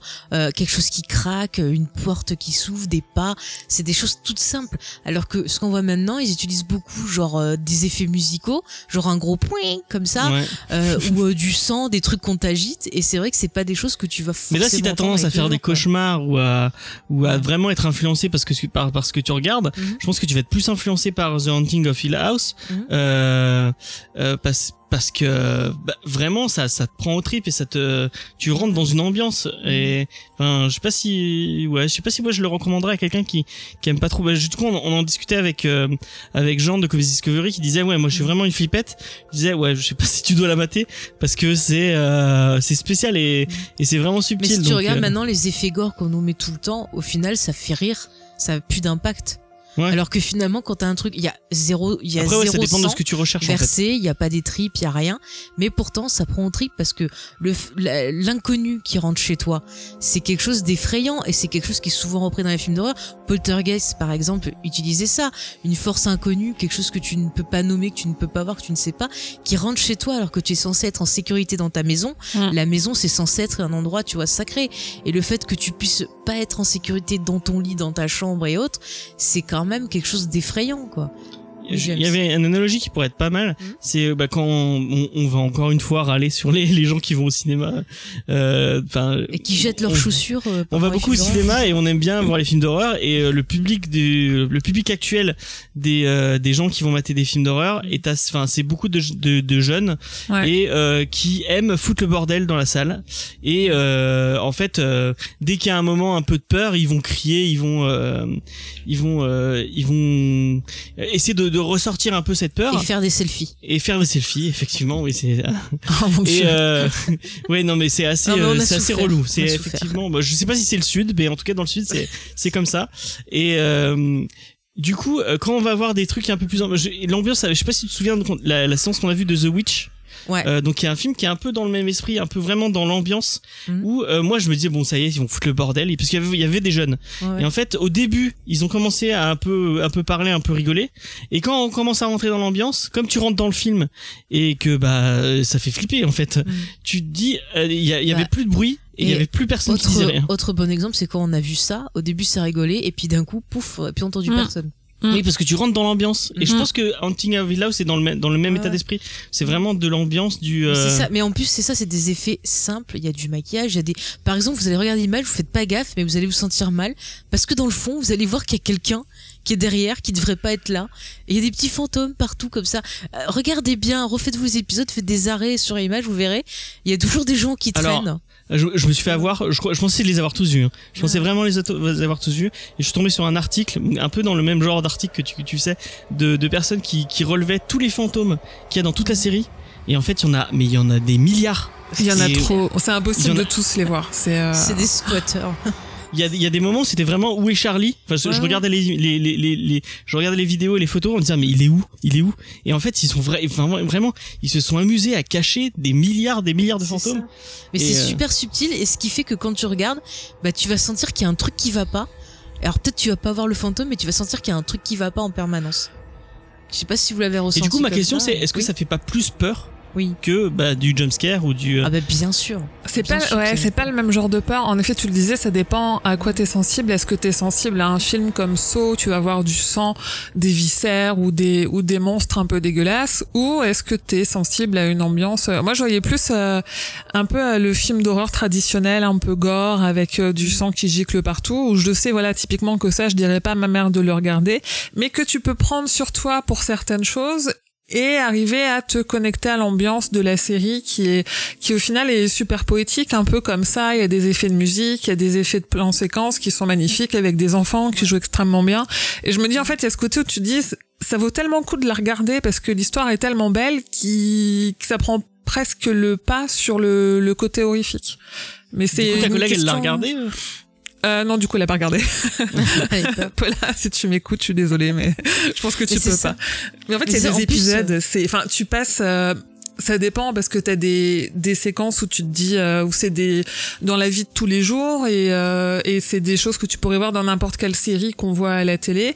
Et puis d'un seul coup tu te retrouves euh, en 1992 avec euh, un, un fantôme dans une cave qui est terrible et enfin du coup tu jongles un peu entre les deux et tu te dis ah bah là tu pourrais mais là tu pourrais peut-être pas. Enfin c'est euh, c'est un peu difficile quoi du coup Et en plus, le problème, c'est que c'est des scènes importantes, quoi. Les, enfin, les, les scènes d'horreur, elles sont assez marquantes dans le, dans le récit. oui Donc, si tu les vois pas, bah, Mais c'est jamais gratuit, ouais. Les quelques jumpscares qu'il y a, ils sont, ils sont essentiels à la compréhension de, de, de l'histoire et euh, ouais, tu peux pas, tu peux pas te cacher les yeux, quoi, c'est clair. C'est clair. Mais après, en même temps, je trouve que ça donne un côté un peu classique, comme des vieilles histoires qui dateraient du 19e ou autre. Enfin, moi, ça m'a rappelé des, des vieilles histoires qu'on me racontait quand j'étais petite, euh, de fantômes, tu vois. Et du coup, j'étais super contente. Et en même temps, il y avait un côté moderne. Et tu parlais justement de plans séquences tout à l'heure. Et c'est exactement ça. Il y a plusieurs fois dans la série, on a des plans séquences super travaillés. On va avoir, par exemple, je prends un exemple dans le temps présent. Il y a une scène euh, où ils sont tous réunis pour euh, l'enterrement donc de, de Nell. Mm. Et on a une interaction entre les personnages qui vont se dire un peu leur cas de vérité, euh, se déchirer, laisser sortir tout ce qu'ils ont au fond d'eux. Et on a la caméra qui va tourner autour d'eux, qui bouge et tout. Enfin, c'est super. Si c'est super chronométré. Si, si, si, c'est plan séquence. C'est hein. des vrais plans séquences Oui, oui, oui, oui, ça a été. euh, J'ai vérifié et tout, je suis sûre. J'ai vu, ouais, je crois que l'image. c'est, ouais, je crois que c'est l'épisode 6 et que justement, Ouais. il y a une vidéo qui tourne où les gens de l'équipe expliquent qu'ils ont tourné en une seule fois, euh, un plan séquence euh, qui faisait 18 pages sur le script. Enfin, c'est, euh, Ah, enfin, la séquence fou, dure quoi. un quart d'heure et il y a aucune coupe, quoi. C'est, Ouais. Mais ça se voit, C'est très, très super fort. chorégraphié dans les mouvements des persos et tout. Enfin, c'est et ça donne une intensité à la scène. On sent vraiment qu'il se déchire, qu'il y a la tension qui monte et il se passe un truc en fin de scène qui, euh, moi là pour le coup, ça m'a fait un peu parce que je m'y attendais pas. J'étais tellement prise dans dans leurs sentiments, dans tout, que quand il se passe ce qui se passe, bah du coup j'étais waouh là qu'est-ce qui c'est? Moi, Enfin, c'est l'épisode de un la tempête qui m'a vraiment marqué. Oui, Ouais. et ben ça aussi, pareil. ouais. On a une scène un peu qui est le reflet de l'autre, où à un moment on a tous les persos qui sont réunis et euh, ils se mettent à s'affoler parce que il se passe quelque chose. Et c'est pareil, on a une caméra qui est très en mouvement, qui nous fait ressentir la, la panique du moment. Et c'est pareil, ça monte en intensité aussi. Et c'est vraiment très bien fait et c'est très moderne en même temps, je trouve.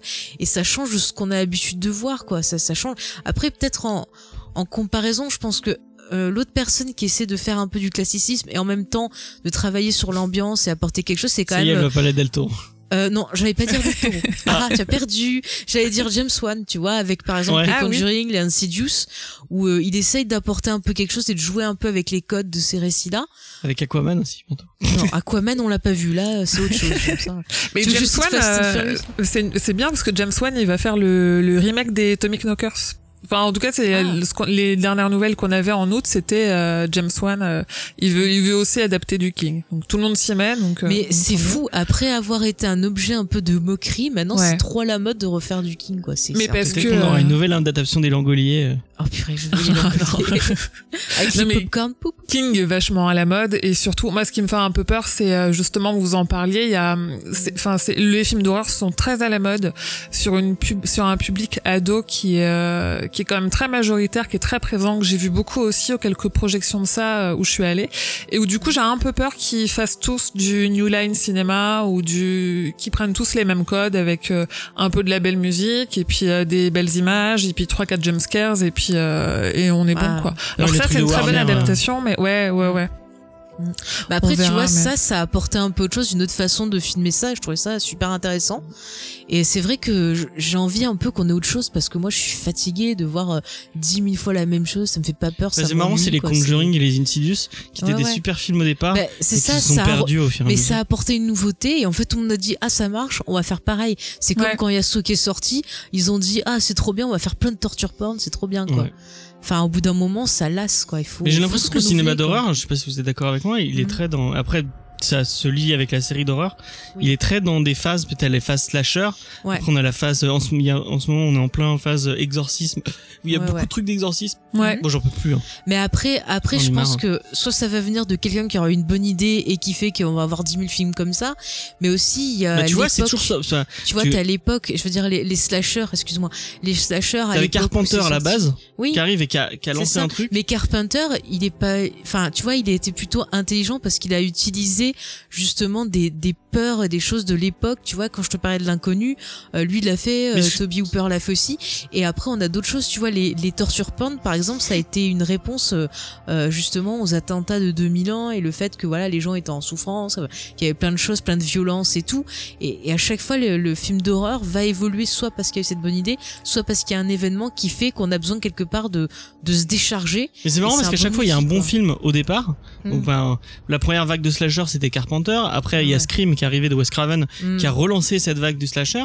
Euh, on parlait de Insidious, euh, Conjuring et, et voilà, qui a relancé qui relance un peu aussi. ce truc. Et à chaque fois, c'est un peu ça. Il y a, Mm. il y a un mec qui arrive avec une bonne idée et euh, du coup, tout le monde, tout le monde se lance dans, se lance dans ce gouffre du, Mm. euh, du, du film d'horreur parce que je crois que ça, ça en fait, ça doit être des films qui sont, qui sont faciles à produire. oui, et qui bah, sont pas trop chers. Par Ça coûte par pas très exemple, cher, ouais. Voilà, le projet Blair Witch et tout, on a eu 10 Ouais, 000 après, il y projets a plein Blair de Witch. foot euh, footage. euh, Quand ils ont refait euh, justement Paranormal Activity, on a eu 70 000.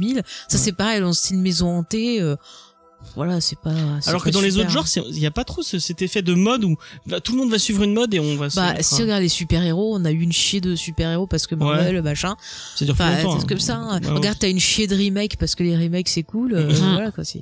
Ouais. c'est toujours comme ça. hein. Les, les regarde les westerns, t'as une 300 000, puis ça s'est calmé et ça revient de temps en temps. Et il y aura toujours ces phénomènes-là. Enfin, grâce à ça, on a, on a The Haunting of Hill House qui est vraiment très Mais bien. du coup, tu vois, quand il y a des bonnes choses qui se démarquent, et ben finalement, euh, on en parle Ouais. plus et c'est c'est très très bien.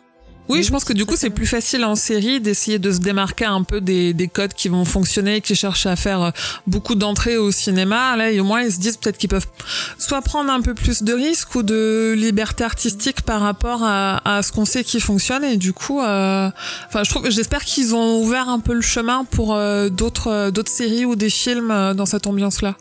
Ouais. Bah après, ça serait bien qu'on ait plus d'auteurs parce que là, on voit très clairement que Monsieur attends, Flanagan. Flanagan, merci, est un auteur. Tous les films qu'il a fait, il Mm. a essayé de d'apporter quelque chose, Mm. de s'approprier ce qu'il a adapté et en même temps d'apporter quelque chose en plus. Et c'est toujours lié. Et je trouve qu'il y a beaucoup de, oui, il y a beaucoup de, de relations euh, justement avec la mère. Il exploite, enfin, il y a beaucoup ce, ce, ce- cette thématique qui revient, je trouve, dans dans pas mal de ses films. Donc c'est plutôt intéressant, je trouve. Donc maintenant, chers auditeurs, on va rentrer plus profondément dans la série et ses secrets et nous allons passer dans une partie plus spoiler. On va pouvoir vraiment euh, se lâcher et tout vous dire. Et donc on va euh, commencer par euh, venir plus en détail sur les thématiques de la série. Il y en a pas mal et des thématiques pas très gaies. Alors justement, bah, je vais commencer par la moins gaie de toutes. Attends, j'ai Euh, une oui. question avant qu'on. Ah, Tu as une question Moi, je me suis fait complètement avoir par un Oui. truc dans Oui. la série. Oui, Pendant toute la série, comme on est en partie spoiler, on peut se lâcher. oui, C'est Abigail oui. qui, euh, bah moi, j'avais pas compris que c'était un fantôme. C'était pas un fantôme justement. Je pensais vraiment que c'était un fantôme. Ah ouais. Mais parce Mais je pense qu'il qu'ils ont fait exprès. Ah hein. oui, Enfin, parce qu'il y a c'est- tous les codes de l'enfant euh, fantôme que seul un peut voir et tout. C'est-à-dire que tu as que des scènes où ils sont tous les deux. Quand il est avec les autres, elle apparaît pas. Enfin, t'as tu l'avais compris ou pas euh Bah, au début, je pensais que c'était un, un fantôme, mais à un moment, quand t'as le mec qui parle de sa fille, euh, qui l'élève dans la maison, là, qui te fait toute l'histoire, euh, Ah ouais, j'avais pas voilà. fait Et là, je me suis dit, ah bah c'est elle, Abigail, quoi. Enfin, c'est- T'avais compris toi, Emily, ou pas du tout? Non, pas du tout. Bon, enfin, en elle a ce côté. En effet, il y a un seul gamin qui la voit, personne, la- personne le croit. Elle est toujours, elle apparaît euh, en fin d'épisode ou en fin de séquence quand l'adulte part euh, d'un seul coup. Pouf, elle est là en clairière de bois. Elle a une espèce de robe bleue qui est la même couleur que les jumelles dans Shining. Donc tu te Mm. dis ouais, puis ouais, c'est bon, d'accord. C'est ils ont fait un hommage à Shining. C'est une enfant fantôme. Et euh, non, non, moi j'ai pas du tout vu le truc venir. Bah moi j'ai compris quand il expliquait ce qu'il disait que genre elle avait pas le droit de sortir, que euh, c'était leur gosse qui l'a et tout et je me suis dit non mais euh, c'est l'autre gosse c'est elle, elle doit et après je trouvais ça logique parce que vu que elle a pas droit de que ses parents ne doivent pas savoir qu'elle est sortie, c'est pour ça qu'elle se cache donc du coup c'était hyper logique en fait. Mm, mm. Ah, moi je suis complètement crédule. Alors j'ai rien vu venir hein, sur ce coup-là. Bon après en même temps euh, la gamine elle a un teint blafard, enfin elle est, elle est pas C'est vrai qu'elle est pas très- Ouais, c'est ça. En même en temps, bonne tu- santé, ouais. En même temps tu vois ses parents, bon ça fait un peu peur aussi. Ouais, les parents ils sont super touchants. Moi, moi, ils, vraiment, ils m'ont touché. euh, la mère, non, la, la mère, elle est vraiment. Ah ouais non mais quand, elle- franchement. quand elle perd sa vie là et tout, enfin c'est Ah. horrible quoi. Mais Ouais, mais elle est touchante tard du coup parce Mm. qu'enfin on sait pas quoi penser d'eux, on sait pas trop si ils sont bienveillants ou pas, s'ils sont là pour euh, protéger la famille ou protéger la maison, tu vois. Donc du coup, euh, enfin c'est c'est que tard que tu te dis ah oui en fait ils sont plutôt gentils euh, les pauvres. C'est ça. mais moi, je moi, les- pensais qu'ils euh, maltraitaient leur fille, tu vois. Donc, du coup, c'est vraiment à la fin, Ouais. quand euh, il y, a, il y a cette scène où leur fille meurt, tu te dis, ah, mais non, en fait, les pauvres, quoi. Et moi, il y a, il y a- il y a même des moments où elle donne des trucs aux gamins. Ouais. Tu ah ouais, elle leur donne des trucs. C'est pourquoi elle leur donne des trucs, c'est bizarre et tout. Elle est vraiment, Mm. elle est vraiment bizarre cette meuf. Mais genre, Et- elle vérifie. elle est un peu froide. euh, Ouais. ouais, ouais. Mais finalement, ils sont très touchants. Donc ouais. On les aime qu'à la fin. C'est triste. On Bon, on les va aime rester dans le- la tristitude. Euh, ouais, donc euh, Mm. une des thématiques de la série quand même qui est abordée dès le début, c'est le suicide et ses conséquences sur les autres. Ouais. Et c'est vrai que souvent, bah, on a tendance à dire oh la pauvre s'est suicidée machin, mais on se pose pas la question de savoir en fait le mal que ça peut faire sur les autres parce que décider de mettre fin à sa vie, bon bah c'est quelque chose qui qui est très dur, qui montre que la personne est en grande souffrance. C'est un acte voilà qu'on voilà, on peut pas s'en moquer, on peut pas dire, mais c'est vrai que la personne qui se suicide, des fois, elle se rend pas compte que en voulant peut-être quelque part trouver une une béatitude ou quelque chose, ça peut blesser les gens qui restent, ça peut les faire souffrir, ça peut les traumatiser aussi. Et c'est vrai que souvent c'est un peu tabou quand on parle de ça. Enfin, je sais pas si vous arrivez à vous, mais c'est vrai que euh, j'ai déjà rencontré des personnes ou autres qui euh, comprenaient pas qu'on puisse parler de sa souffrance d'avoir euh, perdu la personne par suicide et qu'on se sente en colère, qu'on se sente, euh, tu vois, en souffrance et tout. Et il y a des gens qui comprennent pas ça. Et je trouve que c'était plutôt intéressant que la série aborde ça et montre l'effet que ça fait. Non, parce que c'est, on, Ouais. on va pas parler de notre vie, mais c'est arrivé dans notre entourage Mm. et les gens ne parlent pas du tout de de, de ça. Ouais, c'est vraiment. euh, Ouais, c'est tabou. Ouais. C'est ça. Le sujet déjà du suicide est tabou, Mais c'est mieux. mais la réaction je est veux pas cracher sur. 14 Reasons Why, euh, mais c'est mieux traité que dans 14 Reasons Why, je trouve. Oui, parce que dans Something Something in the Way, moi ça m'a bon beaucoup touché pour certains thèmes, mais c'est vrai que le le, le personnage en lui-même était égoïste, mais on peut comprendre parce qu'elle était tellement aveuglée par sa souffrance qu'elle voyait pas le reste. Et tu te dis que peut-être si elle, a- elle avait réussi à prendre du recul, elle aurait peut-être vu ce que ça aurait fait sur les autres. Et là, on a dans la série des personnages, donc le perso de la, la, la mère qui se suicide dans des conditions qui sont quand même assez euh, traumatisantes, surtout pour les deux jeunes enfants qui Bah, étaient euh, suicide pas en vrai. Hein. qui était témoin enfin c'est un fantôme qui la tue mais eux ils Oui, pensent elle que c'est un tuer, mais suicide oui. mais, on va dire Mais qu'ils eux, ils le vivent comme un suicide. un donc suicide, eux, voilà. ouais, ils ont les vraies conséquences du suicide avec la ça. culpabilité, les traumatismes. c'est ça en plus la mère voulait euh, se tuer avec eux si on Oui, oui, bah la oui. scène Ouais. et ça rappelle Ouais. pas mal d'affaires où justement on a euh, des fois le père de famille qui tue toute la famille et se suicide après Ouais. et on comprend Mm. pas et euh, enfin je trouve que c'était quand même assez intéressant et culotté d'aborder ce ce sujet-là et de, de voir voilà ce que ça peut faire et ça explique aussi pourquoi on a cette famille qui est désunie qui est en souffrance les gosses quelque part reprochent au père de pas avoir peut-être euh, empêché ça euh, d'être peut-être la cause de, de, de, de ces problèmes on sait pas trop James tu vas Il y, a un- il y a un lien avec euh, avec le, le truc qu'on a fait la semaine dernière. Du coup, ça va un peu parler peut-être à Emily. Ouais. Euh, je trouve que le personnage de Olivia m'a fait beaucoup penser au personnage de Sissy euh, Spacek Bah, voilà, quoi dans Oui. euh, dans Castle Rock. Mm. Le côté, enfin, qu'on voit plus à la fin où le côté, euh, elle sait pas trop dans quel dans quel temps elle est et dans quel euh, oui c'est Et- ça parce qu'elle voit ses enfants adultes euh, après elle va dans autre chose enfin c'est Et euh, ouais, on, vraiment, tu te demandes, mais euh, enfin, elle a ce côté touchant du du ouais, euh, elle, elle est folle, mais en fait, elle est pas vraiment folle, elle est juste, euh, elle, Ouais, elle une est perdue en quoi. fait. Ouais. En fait, le Shining, c'est chiant hein, quand t'as des pouvoirs comme ça. Hein. Bah quand t'es dans une maison hantée, c'est un peu, euh, Bon, c'est pire, mais bon. c'est pas une bonne idée. Pourtant, regardez, il y a plein d'amis avec qui jouer, franchement. non, mais Et ça, ça vous a pas gonflé ça- Enfin, ça pourrait être un peu, euh, les gens pourraient être un peu frustrés. Le fait qu'on on voit plein, on voit plein de fantômes, on en voit plus que d'autres. Il y a, il y a des trucs où c'est plus insistant sur certains, euh, sur certains trucs, notamment l'espèce l'espèce de mec super grand là. Ouais. Euh, et on, Parce qu'en fait, on te parle que c'était le- les, les propriétaires de la Oui. maison. euh, je sais plus si c'était les premiers ou les anciens juste avant eux. Donc c'est peut-être pour ça qu'on les voit un peu plus. Ils sont peut-être plus récents ou peut-être que ils ont une certaine ascendance sur les autres fantômes de la maison aussi. Ouais, Ça peut peut-être être plus ça. violent ou Mm. mort. violent. Bah, le, non, je crois que le mec grand, on a, on a des réponses sur qui il est et pourquoi il est Ouais. comme ça. Mais Bah, les autres, le mari de euh, la femme et la femme l'a, l'a, l'a emmuré ou Ouais, bah, je crois qu'il est grand Ah. parce qu'il se sentait petit. Il y a, un- il y a Ouais. un côté comme ça. Ouais. S'est toujours senti petit, donc dans la mort, il est devenu très grand. Ouais. Euh, mais au final, on voit beaucoup de, enfin, il y a beaucoup de pistes qui sont ouvertes vers des, des trucs Bah, un peu Par fantastiques exemple, et on a le, peu de, le, le de réponses au fantôme là de, de, de la maîtresse de maison, Ouais. c'est un peu elle qui rend un peu folle justement le personnage d'Olivia. Et je pense que c'est pas son premier coup d'essai et que peut-être elle est responsable d'autres morts dans la maison. Moi, je pense. Enfin, c'est Oui, ma théorie. quand on voit la vieille, quand on voit la celle, la, la- Ouais. celle qui est morte, euh, Oui. Dont les les deux les deux les deux de lait, ouais, les deux de s'occupaient, elle avait l'air de dire oui, fais attention à, à machine, elle est euh, elle est bizarre. Ouais, ouais. Mais ça aurait Oui, pu être un peu frustrant est- de. Ouais, vas-y, vas-y, excuse-moi. Non, je disais, la, la folle, elle est devenue, enfin, elle a, elle est un peu proche d'Olivia aussi parce qu'on comprend plus ou moins au fil des épisodes qu'elle est aussi devenue folle parce que elle avait euh, un peu de l'empathie et qu'elle comprenait ce qui se passait dans la maison et qu'elle été vachement influencée par ce qui se passait dans la maison. Et du coup, il y a un peu une analogie qui se fait. Moi, je sais que j'ai un épisode où je me suis dit où elles discutent toutes les deux et où en fait, on se dit en fait, Olivia, elle est en train de devenir aussi folle que cette nana là et euh, c'est la maison qui fait cet effet là sur les gens euh, qui sont capables de ressentir ça, quoi. Ouais, c'est ça. Et du coup, on peut se poser la question de savoir si c'est la maison qui est mauvaise ou si c'est un esprit qui est rentré dans la maison et qui est mort dans la maison et qui l'a rendue mauvaise aussi Oui. et qui influencerait les gens. C'est super. euh, Mais est-ce que la maison est vraiment, est-ce que l'entité est vraiment mauvais? Puisque enfin quand tu vois euh, les deux- encore une fois les Dudley, Ouais. ils ont l'air de bien vivre le fait de voir leur, enfin ils viennent voir leur fille et ils sont à- ils sont heureux de pouvoir voir cette fille et ils veulent mourir.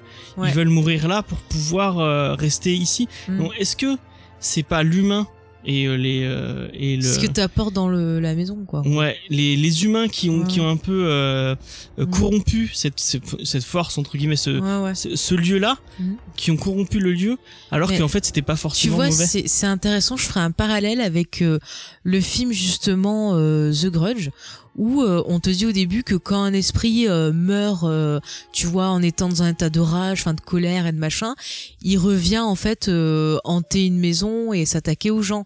Et dans The Grudge, tu as justement ce, ce fantôme qui est ancré dans la maison et qui euh, revient attaquer les gens et ainsi de suite et qui rend la maison malfaisante, oppressante, tu vois, même si tu la vois pas trop, elle jaillit dans les murs, fait des trucs, c'est un peu bizarroïde. Et moi, je le, ra- je le rapprocherais un peu de ça au niveau, euh, tu vois, au niveau de ce que la, c'est-à-dire si la personne qui meurt dans une maison, elle, elle avait, euh, tu vois, un côté bénéfique, elle peut être dans la maison, mais pas emmerder les gens. Enfin, il y a plein de cas où t'as des maisons, euh, les gens sont gentils, regarde Casper, le petit fantôme. Mais là, euh, quand ils sont mauvais, euh, ben, la maison, Mais Annabelle coup, elle Kish, elle a l'air de dire que, enfin, la Madame Dudley a l'air de Mm. dire que quand tu y vas la journée, il Ouais. y a pas de problème, c'est euh, c'est vivable Ça quoi. se déclenche, ouais, Ouais. ça se déclenche à 3h03, c'est Ouais. l'heure qu'on voit toujours sur Ouais. leur réveil et tout, c'est à Et ce en fait, c'est où, l'heure du diable. quoi. C'est l'heure du diable, en fait, on dit, il me Oui. semble. Oui, oui, selon selon les, les légendes urbaines ou les les contes fantastiques auxquels Ouais. tu te réfères, ouais, ça revient beaucoup apparemment. Mm. Mais euh, après le, il y a Attends, la question ju- des juste, juste attends, je te laisse Ouais, pour faire une précision sur cette heure. J'ai aussi lu un truc, c'est qu'à ce moment-là, en fait, t'as, euh, tu sais, les histoires en gros de, hum, comment t'appelles ça là, entre deux portes là, les, euh, ah quand tu ouvres une porte, Les les, univers. seuils, voilà, Ah. t'as les seuils qui qui qui s'abaissent en quelque sorte et du coup ça permet aux morts de venir dans le monde des vivants. Enfin, t'as les Ah oui. en gros qui s'abaissent. Alors je sais plus, c'est une histoire d'ombre. J'avais lu un, un truc dessus. Donc il y a peut-être ça aussi qui fait qu'un portail ou quelque chose s'ouvre et qu'ils peuvent pu- venir plus facilement quoi. Voilà, je te laisse parler maintenant. Je- non, je voulais revenir euh, sur les fantômes parce que au-delà de savoir euh, qui est quel fantôme, pourquoi on n'a pas telle explication, etc. Il y a ce côté aussi où, euh, où où la maison est presque présentée comme un personnage à part entière, presque vivant. Où je sais qu'à la fin, quand ils reviennent tous à la maison, le père dit "Elle en a pas fini avec notre famille." Enfin, il y a ce côté où euh, où la maison est incarnée par, euh, enfin, c'est un être maléfique qui euh, essaye un peu de d'absorber les gens qui y viennent et euh, et où du coup là forcément elle crée des fantômes parce que c'est un élément fantastique mais c'est un, c'est elle-même presque un fantôme de quelque chose en fait. C'est une entité, on peut pas la tuer, elle se défend. On le voit quand Luc revient et qu'il essaye de la brûler, euh, c'est impossible de la brûler. À mon avis, si t'essayes de la démolir, elle te scratch ton tracteur avant que t'arrives. Enfin, c'est, euh, on peut pas y toucher quoi. C'est ouais. Est-ce que c'est pas euh, Olivia qui les appelle plutôt que Bah, que la pourquoi maison les en elle-même J'ai pas l'impression. J'ai pas l'impression parce que Olivia, elle a l'air un peu corrompue. Je pense pas que la vraie Olivia, elle voudrait vraiment tuer toute sa famille pour qu'il soit avec elle, quoi. Et on est d'accord qu'il y a plusieurs Olivia parce que enfin euh, celle qui est avec euh, qui est avec Hugh, avec Mhm. Hugh euh, vieux, Ouais. c'est en fait c'est Olivia dans sa tête à lui, c'est pas une vraie Olivia. Oui. Enfin, Oui, oui. C'est même pas Oui, un oui. fantôme, c'est pas un lui qui parle tout seul en fait. Ouais. Mm, mm. Et après, Parce par qu'on contre, pense quand même que c'est un fantôme, mais en fait pas du tout. Le, elle est incapable de, de quitter la maison, même dans son état de fantôme. oui, oui, non, parce qu'elle est, elle est attachée à la maison. Elle est morte dans la maison. Elle est attachée, quoi, au lieu. Et euh, par contre, pour la maison, justement, qui regarde, enfin, qui est vue comme un un être à part entière. On a des références à ça dans le bouquin et dans l'adaptation de Robert Wise. On va avoir des plans où juste en utilisant des effets de lumière et d'ombre, on va avoir l'impression que la maison nous regarde. Et c'est vraiment, on le ressent comme une entité et c'est très bien aussi montré Et du coup dans le série, bouquin, quoi. elle est plus malfaisante que Bah, c'est un peu. Je te dis, dans le bouquin, tu peux te dire que ouais, t'as t'as les crènes, ils sont là, euh, c'est pas des trucs bizarres, et en même temps, tu peux te dire ah mais en fait euh, c'est l'autre qui est taré, tu vois. Enfin, tu peux te vraiment te dire les deux. Alors que dans la série, c'est c'est peut-être un peu plus sur le, le fantastique. Et peut-être que, enfin, après le fantastique est peut-être plus un symbole justement du deuil et de devoir euh, affronter ben les les les, les drames qu'ils ont vécu dans la maison. Mm. Qui sont deux autres thèmes. euh, que, Moi, il y a une qu'on thématique qu'on n'a pas, qu'on n'a pas. Mais attends, juste avant pour finir, par contre, la maison en entité, je reviens sur Rose Red de, de Stephen King. Mm. Euh, dedans, on nous dit que la maison, elle a tendance en gros à se construire toute seule en fait, à ajouter des Mm. pièces, à se modifier. et Bah tout. là, elle le fait. Mm. Il y a les Ouais. il y a la pi- une Ouais. pièce en plus. Il y a à une chaque fois. fameuse Il y a la chambre rouge. Ouais. Ouais. C'est pour ça que je je pensais un peu à ce parallèle. James, tu voulais rajouter autre chose Moi, j'ai une thématique qu'on n'a pas pu beaucoup parler parce que c'est un, un peu spoiler, mais moi qui m'a vraiment touché et euh, bah, je m'y attendais pas trop euh, parce que c'est un, peu une thématique qui me touche parce que j'ai vécu euh, enfin, pas autant que lui, mais euh, tout le, le, le partiel par rapport à l'addiction de de Luc qui peut être qui pourrait être un peu enfin en- des fois en série c'est un peu touchy de, de se dire ouais parler d'addiction et tout. Là j'ai vraiment trouvé ça euh, traité d'une façon assez touchante Mhm. euh, je trouve que le, la raison pour laquelle il, il se drogue au final bah, c'est parce qu'il a été traumatisé par cette euh, la perte de sa mère et le et ce vide qui qui qu'il essaie de combler Mhm. et euh, euh, et puis un peu je pense que Abigail l'a marqué Ouais. je pense qu'il y a, un- il y, y a ça aussi Mhm. qui l'a marqué hein. Bah, t'imagines, ils ont vu une gamine mourir devant elle dans de la trop souffrance. Ouais, et puis c'est le seul euh, qui la connaissait, donc à mon ouais, avis ouais. c'est pour ça qu'il est peut-être un peu plus. euh, Mm. Et j'ai vraiment trouvé euh, et le lien avec euh, sa, avec sa, ça- le nom de sa copine. Euh, Ah, l'autre junkie. Ah, L'autre junkie, ouais, je nom, ouais. mais cette relation, je l'ai Mm. trouvée vraiment touchante et euh, et même, enfin tout le truc où on le voit en train de compter, il compte jusqu'à 7 pour. Pour se calmer. C'est ouais, c'était vraiment touchant. Je sais pas ce que vous en avez pensé, mais Mm. j'ai trouvé toute cette partie, toute cette arc Bah, C'était crédible parce que déjà, je trouve qu'on sent bien qu'il est angoissé parce qu'il essaye de rester sobre, il essaye de s'en sortir, de reprendre sa vie en main, mais voilà, c'est pas facile parce que la vie est stressante. Et en même temps, il se raccroche à cette fille parce que il a eu un lien avec elle parce qu'elle l'a pas rejeté aussi et parce qu'elle l'a aidé au début. Et de voir que elle aussi, finalement, ben voilà, elle le, elle le quitte, elle le laisse, ça le replonge dans ses angoisses. Et c'est peut-être ça aussi qui fait revenir. euh, euh, la maison à lui parce qu'on regarde il y a des phénomènes euh, bizarroïdes qui se passent euh, on voit le grand mec qui le suit et tout. Quand il est en pleine angoisse et qu'il attend que son frère vienne le chercher et tout quoi. Et c'est à partir de sa sœur, elle meurt, qu'il oui Ça lui revient, aussi ouais. Ouais. Mais la peur en fait t'as l'impression que c'est un mécanisme euh, qui permet à la maison de se nourrir de, de la personne en quelque sorte quoi Oui, et puis et jamais on le juge en plus. Il y a pas Mm. ce côté un peu euh, où on va aller critiquer un junkie parce qu'il fait pas d'efforts, parce qu'il pourrait s'en sortir, parce qu'il a repris alors qu'il avait arrêté pendant 90 jours. Il y a vraiment ce côté, enfin la scène où il va voler son frère, elle est terrible parce qu'on sent, il pue le désespoir quoi. C'est, euh, tu te dis mais à sa place, je sais même pas si j'aurais été capable de faire mieux que ça. Enfin c'est ouais. c'est- puis le- du le coup en effet c'est quoi. touchy mais c'est très bien amené ouais. Mm. Et puis le frère qui essaie même pas de l'aider, qui lui dit ah vas-y, euh, rends-moi juste Ah ça, j'en ai besoin, euh, prends mon fric, dégage. Il essaie même pas de dire mais qu'est-ce qui se passe, tu vas bien, euh, t'as appris, euh, enfin Ce qui est fou, c'est Ah, il a baissé ah oui, il le savait quoi. pas encore. Je sais pas si vous êtes dans, le- dans, le- dans le même que dans le, dans le même cas que moi, mais Mm. la première fois qu'on voit cette scène, euh, on est du côté de, de Steven. de Steven. En disant ah putain c'est un connard il l'a il a il est en train de le cambrioler et Mm. quand tu le revois dans l'autre scène c'est vraiment vraiment vraiment vraiment fort je trouve c'est c'est vraiment euh, bien trouvé tu t'es complètement du côté de de de, de Luc en te disant Ouais. mais Ouais. Steven c'est un connard qui sait même pas te comprendre Ouais. Complètement, c'est hyper bien fait. Mais enfin, c'est toute la série est comme ça où du coup tu passes ton temps à faire des allers-retours dans le présent et le passé et où, au fur et à mesure des épisodes et surtout les cinq derniers, Mhm. tu décortiques ce qui se passait dans les premiers et donc du coup t'as plein de choses qui se révèlent comme ça et qui font en effet que du coup un personnage comme Luke ou comme euh, Shirley vont, vont se révéler quoi. Mhm. C'est euh, c'est en termes de construction c'est euh, enfin, à mon avis c'était un enfer à, à écrire en dans le script mais euh, à regarder c'est hyper fluide. hein. puis même le Et truc puis- avec Nell aussi Ah, Nell qui qui voyage dans le temps euh, Ah, Ah ouais, c'est- fou ça c'est horrible. C'est un de pouvoirs en fait. Bon, elle était vraiment genre elle essayait de se prévenir, mais en même temps.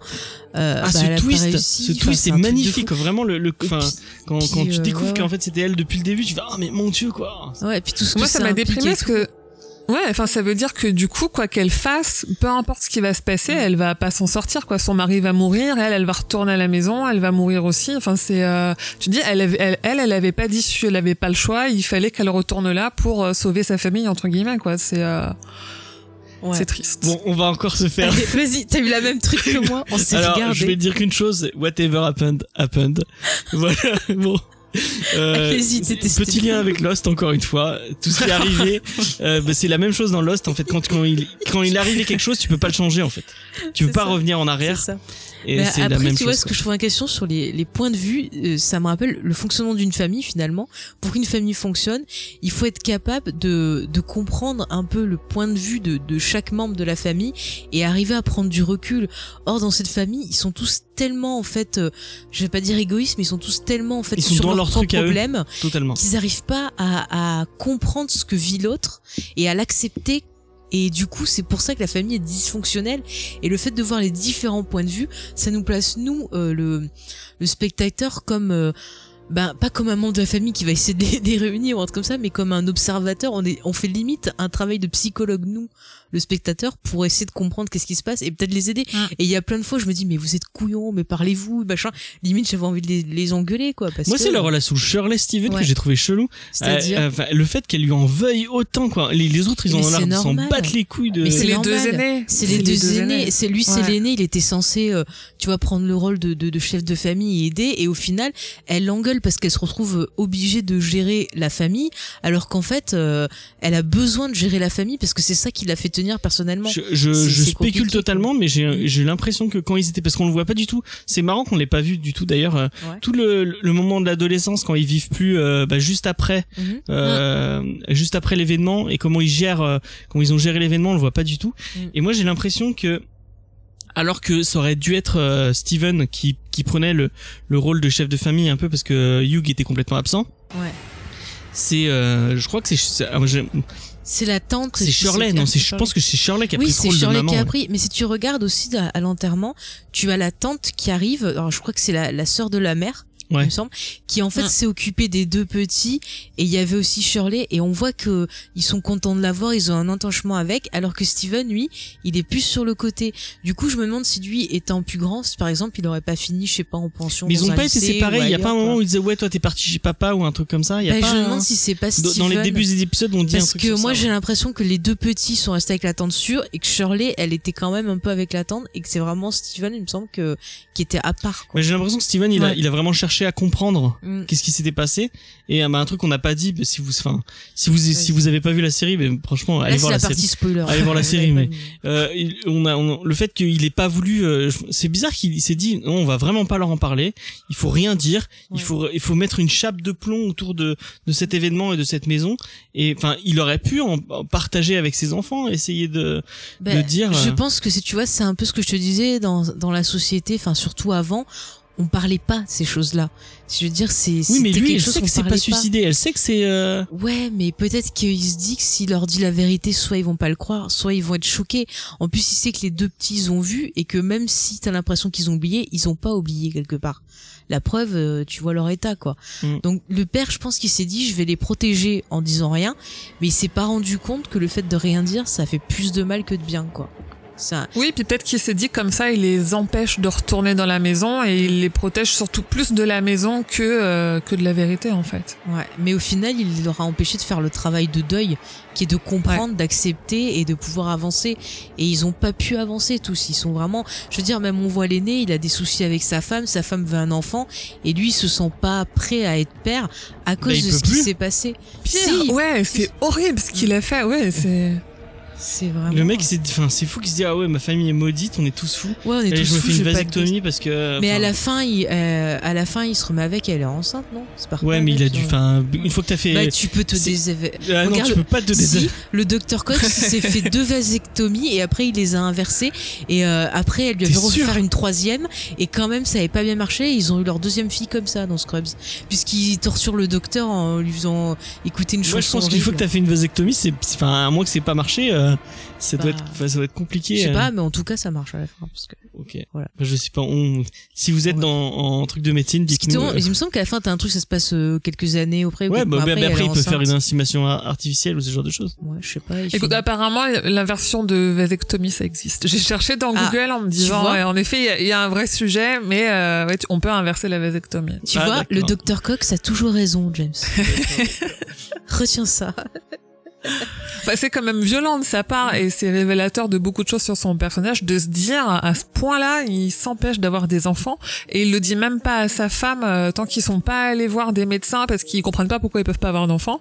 Alors que lui, il le sait dès le départ, quoi. Ça montre aussi un peu à quel point il est égoïste dans tout ce qu'il fait, que ce soit avec ses frères et sœurs parce qu'il se fait de l'argent sur leur dos, ou que ce soit avec sa femme parce qu'il lui ment, euh, il lui ment, quoi. C'est clair. James. quand tu, euh, enfin, quand tu repenses aux scènes, parce qu'il y a toute une scène où, où ils sont, Mm. où ils sont, euh, où t'as euh, sa femme et lui qui sont dans un, dans un cabinet de fertilité, et lui on le voit en train de regarder au loin, Ah oui, ils sont euh, de fous, pas écouter. euh, mais à l'époque, enfin, quand tu vois dans l'épisode, tu, tu sais pas qu'il s'est fait une vasectomie, t'as l'impression qu'il est, il est, il est concentré sur ses fantômes ou je sais pas quoi. Ouais. Mais quand tu Oui, parce repenses à qu'il y a ça, une ombre, ouais. Mm, tu une- repenses à ça, tu dis en fait non, il est juste en train de regarder. Genre, je veux pas que je la regarde parce que si elle me Non. voit et que j'ai, elle Qu'est-ce voit que qui je se mens. passe? Non, moi j'ai rien fait. Non, C'est vraiment un connard, en Mais fait, Oui, c'est hein. un connard de première. C'est connard de premier, quoi.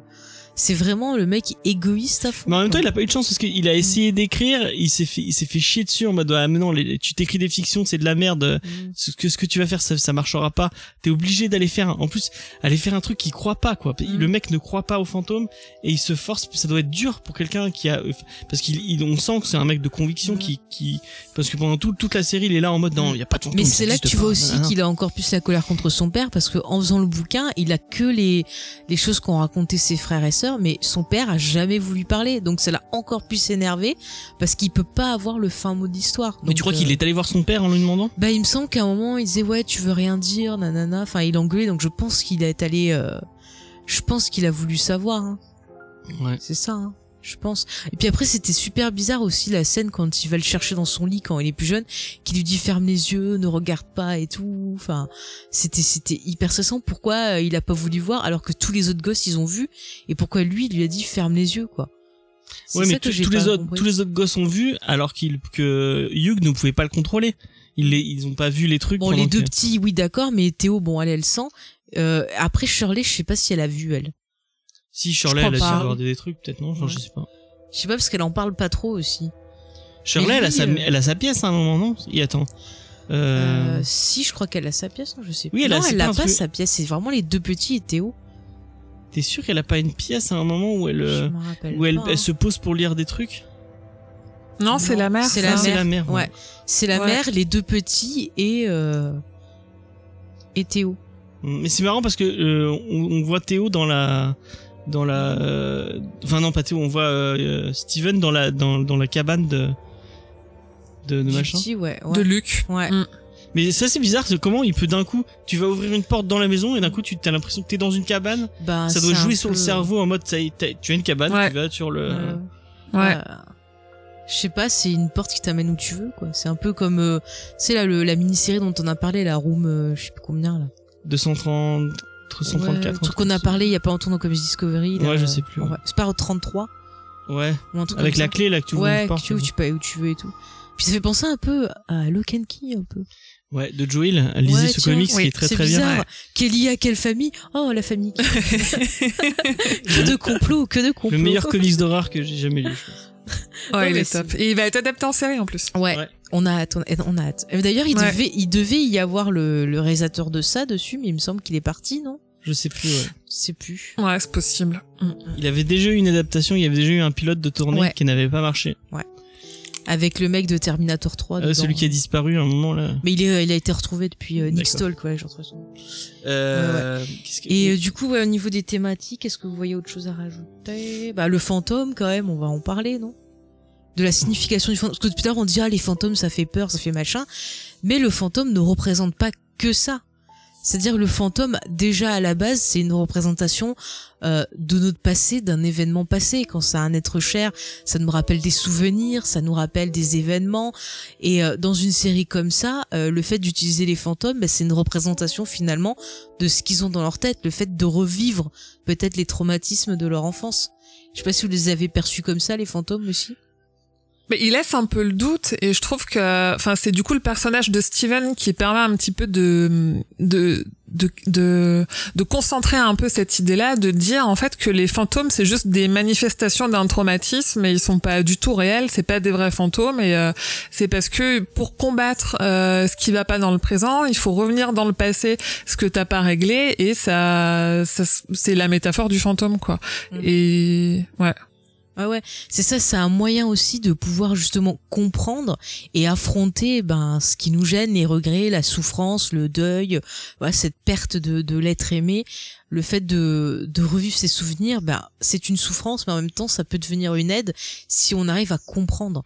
Et finalement, ben tout au long de la série, c'est un peu ça, c'est comprendre pour pouvoir avancer. Et le final de la série, justement, le fait qu'ils se retrouvent tous dans la maison à devoir affronter ces fantômes, littéralement, ben, c'est ce qui va leur permettre de guérir.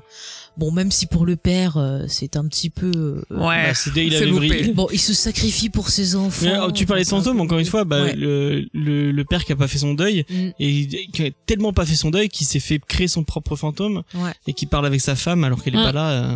euh. ça. Moi j'ai trouvé ça pas mal, c'est- c'est c'est pas mal euh, pas mal tourné.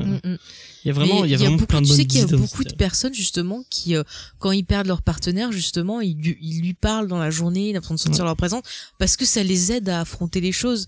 Mais c'est vrai que sur la fin, bon, il se sacrifie pour euh, sauver ses enfants, mais c'est un peu qu'il est Bon, il a content vu de retrouver finir, sa ça femme. fait, à hein. mon avis. Il s'est dit, oh, pff, je m'en fous de mes gosses, il y a ma femme, là, elle m'appelle, j'y vais. Enfin, je sais pas, non, mais. Oui, c'est ça. Ouais, il, il y a ce côté, soit il se sacrifie pour sauver sa famille, mais aussi on sent qu'il a, il l'a retrouvée, il a envie de rester avec elle, et si ça veut ça. dire être mort, euh, ça lui va, quoi. Mm. C'est ça, c'est limite, tu vois, tragique, c'est euh, Roméo et Juliette, euh, Tristan Ouais. et Iseux, tu vois, les grandes histoires comme ça. Il peut pas vivre Réunis sans dans la elle, quoi. mort. Ouais. Moi je enfin je sais pas vous mais Oui. personnellement si- euh, la mort ça veut dire euh, rester dans la même maison pendant euh, jusqu'à l'infini euh, je, enfin, je, je préfère être mort euh, tout ça tout court. euh. C'est cool. Si c'est comme dans Beetlejuice, c'est trop bien. tu peux danser et tout, c'est trop cool. Attends, tu fais la fête, quoi. Non, mais c'est chouette. Et puis, justement, le fait d'utiliser le fantôme pour voyager dans le temps. Ah ça c'est bien ça foutu. plutôt, ça m'a rappelé un peu Insidious. Où on a ça aussi, où genre, euh, ils arrivent à envoyer leur corps astral et ils arrivent à voyager dans le temps, mais eux, ils ont carrément une influence un peu, euh, c'est-à-dire que, non, ils ont pas vraiment d'influence, mais ils se voient, en fait. C'est-à-dire que le, le, le, Mm. le petit se voit adulte, et donc il a comme un présage, mais il oublie, enfin, c'est un peu bizarroïde, je trouve. Enfin, comment vous l'avez ressenti, ça? Je vais voir avec notre invité. Qu'est-ce que tu as pensé de ce, cet effet, donc, de voyage dans le temps? Euh, C'est très perturbant parce que nous déjà on fait beaucoup d'allers-retours dans le temps et donc tu te dis dans quelle mesure ils en font pas aussi. Enfin j'ai j'ai pas vraiment réussi à analyser ce qu'on essayait de nous dire euh, sur- surtout surtout cette partie en fait. C'est un peu euh, un peu trouble. Ouais. C'est vrai que c'était un peu un peu bizarre parce que quand tu découvres donc cette femme tordue, euh, la façon dont elle est filmée, c'est très sombre, t'as l'impression qu'elle est vraiment toute déformée, tu reconnais pas le, ouais. le ouais. personnage et tu te demandes pourquoi ce perso a euh, bah, autant de enfin pourquoi elle intervient autant dans la vie euh, de, de la fille et euh, en même temps on pense que c'est elle qui a tué le mari de Nell et, et tout et puis finalement Et à quoi elle sert quoi? Voilà. Pourquoi pourquoi elle se voit euh, ouais, Mais en fait c'est une extension du euh, quand quand tu meurs tu revois toute ta vie défiler Mhm. et en fait c'est une extension de ça quoi. Tu fais tu du coup bah dans cet univers quand et quand tu meurs euh, et plus dans la maison Mhm. en fait tu vas interagir à plein de moments de ta vie Mhm. euh, et du coup Mais euh, du coup, est-ce que c'est parce que elle, elle a un pouvoir, en quelque sorte, une sensibilité qu'elle va je trouve se que c'est lié à la maison hein. Après, il y a- il y, a un truc un peu, un peu bizarre en termes de timeline où en fait, enfin pour moi, elle revient à la maison, pas forcément par euh, parce qu'elle cherche des réponses à propos de sa mère, mais plus parce qu'elle revoit ce fantôme-là, donc elle retourne à la maison pour essayer de tirer les choses au clair. Mais du coup, si elle était, si elle avait pas vu ce fantôme-là, elle serait pas retournée à la maison pour se tuer. Donc il y a, en termes de timeline, il y a un truc qui Ouais, c'est correspond. En fait, elle est, elle est coincée dans une boucle, quoi. Elle Elle a s'est- pas le choix, elle voit le fantôme, elle quoi. se tue. euh. Qu'est-ce que tu dis elle s'est Oui. suicidée en fait Ouais, ouais. Ouais, C'est c'est en se suicidée parce voyant qu'elle qu'elle voit le poussé, fantôme. ouais. euh, et c'est ça qui l'a poussé à se suicider enfin qui l'a qui l'a fait Après, il y a aussi, on sent très clairement que le perso survit, c'est-à-dire la mort de son mari, c'est la goutte d'eau qui a fait déborder le vase. On sent qu'elle s'en Ah remet ouais. pas. Et peut-être aussi qu'elle se Ouais, il y a encore une fois du euh, deuil, ouais. Ouais, ouais, il y a toujours cette question du deuil. Et peut-être qu'elle veut retourner à la maison aussi parce que euh, elle en a marre, elle en peut plus et que peut-être c'est un moyen de soit de d'en finir, soit de retrouver quelque chose. C'est c'est vrai que c'est vachement particulier son Le cas, moment en où elle est quoi. allongée sur la moquette, Mm. qu'elle est avec Théo et qu'elle lui dit ah ouais c'est là qu'il est mort, ça te fait un. si tu te C'est dis ouais, triste. c'est glauque Ah quoi. ouais. Ouais, ouais. T'as l'impression de voir justement la marque et tout. Et puis à la fin, tu te dis mais non, c'est pas la, le, le fantôme qui l'a tué, c'est vraiment que le pauvre, il a eu une maladie quoi. Il a eu une rupture d'anévrisme et claque quoi. Oui bah oui c'est ça ouais. C'est ça, c'est C'est la vie, c'est quoi, en super fait. triste quoi.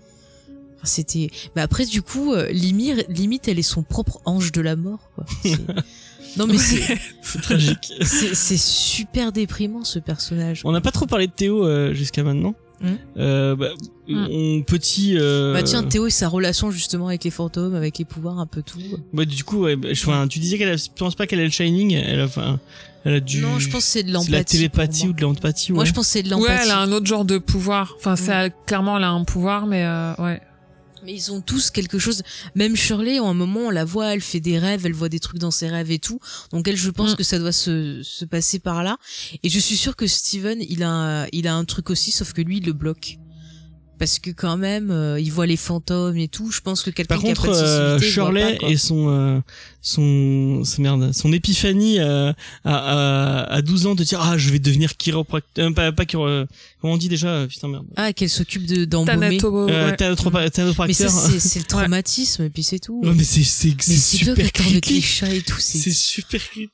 Et ça Ah, montre à quel point elle est détachée du truc, où elle a pas du tout vécu les événements de la maison de la même façon et, euh, et où elle arrive à prendre beaucoup de recul. Elle a un lien avec la mort, hein, c'est vraiment C'est c'est vraiment bizarre. bizarre. quoi. Oui. Le moment où elle veut à tout prix euh, embaumer sa sa sœur, c'est ah, c'est Ah. Mais parce qu'elle veut le faire bien pour elle, mais c'est dur psychologiquement, quoi. Enfin. ah ouais, c'est Et d'ailleurs, c'est là que tu la vois un peu craquer quand même. la normal. scène où elle il y a l'espèce de truc qui lui sort de ça lui sort de la bouche ou je sais Ah pas quoi, oui. c'est dégueu. Et, et on en parle de son obsession pour Nathan des frères Scott quand même. Ah oui, parce que- oh mon dieu. Oh le mec, il a le, le Ça, meilleur le rôle du running monde. gag. En fait, le, running mec, le mec, on le voit dans plein de scènes, il apparaît comme ça random avec un verre, genre hey, salut. Pour les gens qui n'ont pas compris, parce que le, en fait, euh, Shirley voit euh, un mec qui lui dit bonjour euh, pendant tout le. Et encore une fois, tu crois que c'est un fantôme pendant Ouais. tout le truc, tu te dis ah mais c'est un Alors que c'est fantôme sa et tout. culpabilité. Et non, c'est pas un fantôme, c'est sa culpabilité. C'est beau. C'est- c'est un fantôme du passé, ouais, c'est Ouais. ce qu'on disait. Il y a ce côté où est-ce que c'est des vrais fantômes, ou est-ce que c'est des manifestations de traumatisme ou de culpabilité. Mais c'est comme son père en fait. Elle a le même truc que son père. Au lieu de, de son père qui parle à, à, à personne, elle, elle, Mm. elle, il y a sa culpabilité qui, qui, qui, Qui la poursuit euh, sous la forme de Nathan des frères. Scott, quoi. Et c'est euh, donc, euh, je sais pas comment il s'appelle l'acteur. euh, Nathan des frères Scott. Tu c'est un mec des frères Scott. Mais c'était vrai. En plus, le truc c'est qu'on voit vraiment l'explication à la toute fin. Et tu, bon, nous, à chaque fois qu'on le voyait, on était mort de rire. Et euh, ouais, c'était bizarre. Non, mais ça me faisait rire, c'est genre, hey, c'était limite genre la femme à la bûche du truc, quoi, tu vois, c'était, euh, Ouais. c'est un peu comparaison à ça. Non, mais, mais moi, je suis sûre que tous les gosses, ils ont des pouvoirs, parce que tu peux pas avoir les fantômes si t'as pas une sensibilité, quoi.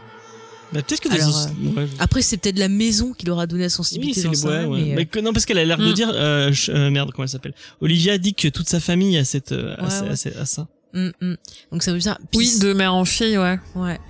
Après, c'est peut-être plus les filles qui sont touchées au niveau de ce pouvoir-là, parce que clairement. Oui, parce que Luc, sont- au fait, il voit, bah, il, il voit Abigail, mais Abigail, elle existe pour de vrai, Ouais, donc il la voit pas. Il voit le mec euh, grand là qui vient chercher Ouais. son chapeau. Mais en fait, peut-être qu'ils peuvent voir de base, mais qu'ils ont peut-être pas de pouvoir comme les, les gamines. Quoi. Mais c'est marrant parce que le mec au chapeau, lui, il peut bouger de la, il, a- il s'est accroché à, à mais est-ce qu'il a vraiment bougé? De la maison, ou est-ce que c'est Luc qui s'est rappelé son traumatisme de l'homme au chapeau Est-ce que l'homme au chapeau, c'est pas l'addiction de Luc Ça peut être aussi, ouais, une représentation d'addiction. Hum, hum. Belle observation, James. Qu'il c'est un traumatisme d'enfance qui revient Mm. et euh, c'est ce traumatisme d'enfance qui l'a poussé à, à, à- à prendre de la drogue et du coup c'est son addiction parce qu'il le voit que, que quand il en manque quand il est, ouais, ouais, en manque. que quand il en manque donc Oui, en fait c'est la- l'addiction de, Si, de il Luc commence à apparaître quand il se stresse, qu'il voit Mm. les, les gens qui vendent de la drogue au fond, Ouais. et qu'il attend son frère et qu'il stresse et tout, nanana. et il apparaît, il se rapproche de plus en plus comme euh, l'effet de genre ah, je vais craquer. non mais je, pense que c'est comme sa sœur en fait c'est pas un Mm. fantôme c'est son addiction qui le se matérialise comme ça pour lui Mm, mm. Après, Luc, il voit un vrai fantôme. Les, quand il est coincé dans le monde charge et qu'il se retrouve euh, coincé dans la cave avec juste sa lampe torche. euh, parce que moi, c'est une des scènes qui m'a euh, Ah, elle fait était- le plus peur. euh, Elle était horrible. stressante, tu l'entends hurler. et tout. horrible. Et ce qui est Et là, cool, c'est un vrai que- fantôme, là, pour ça. le coup. Enfin, Ouais. Ce, qui, ce qui est cool, c'est que tu vois rien, t'entends juste les cris de ce pauvre gosse et des bruits bizarres, et ça m'a angoissé. Je me disais, mais le pauvre petit, il est tout Enfin, tu vois le truc sortir de derrière le baril ou le coffre, je sais plus. Enfin, Ouais. c'est- oh. Mais enfin, moi je sais pas pour toi, mais euh, dès, que- dès que j'ai vu le monde charge, je me suis dit bon, ça y est, il y en a, un- il y a, y a un gamin qui Ouais. va monter dedans, c'est obligé. Ouais. Et quand il commence à monter dedans, tu fais mais pourquoi tu vas là? Mais je, je, je, je moi je rentrerai jamais dans un truc comme ça? Tu, forcément, ça va se casser la gueule, il va y avoir un Moi, truc. je rentre dans un monde charge que si je vois un vélociraptor ou un tyrannosaurus Ah oui. qui est pas loin pour me cacher. Ça, c'est une bonne idée. Sinon, non, tu n'y vas pas.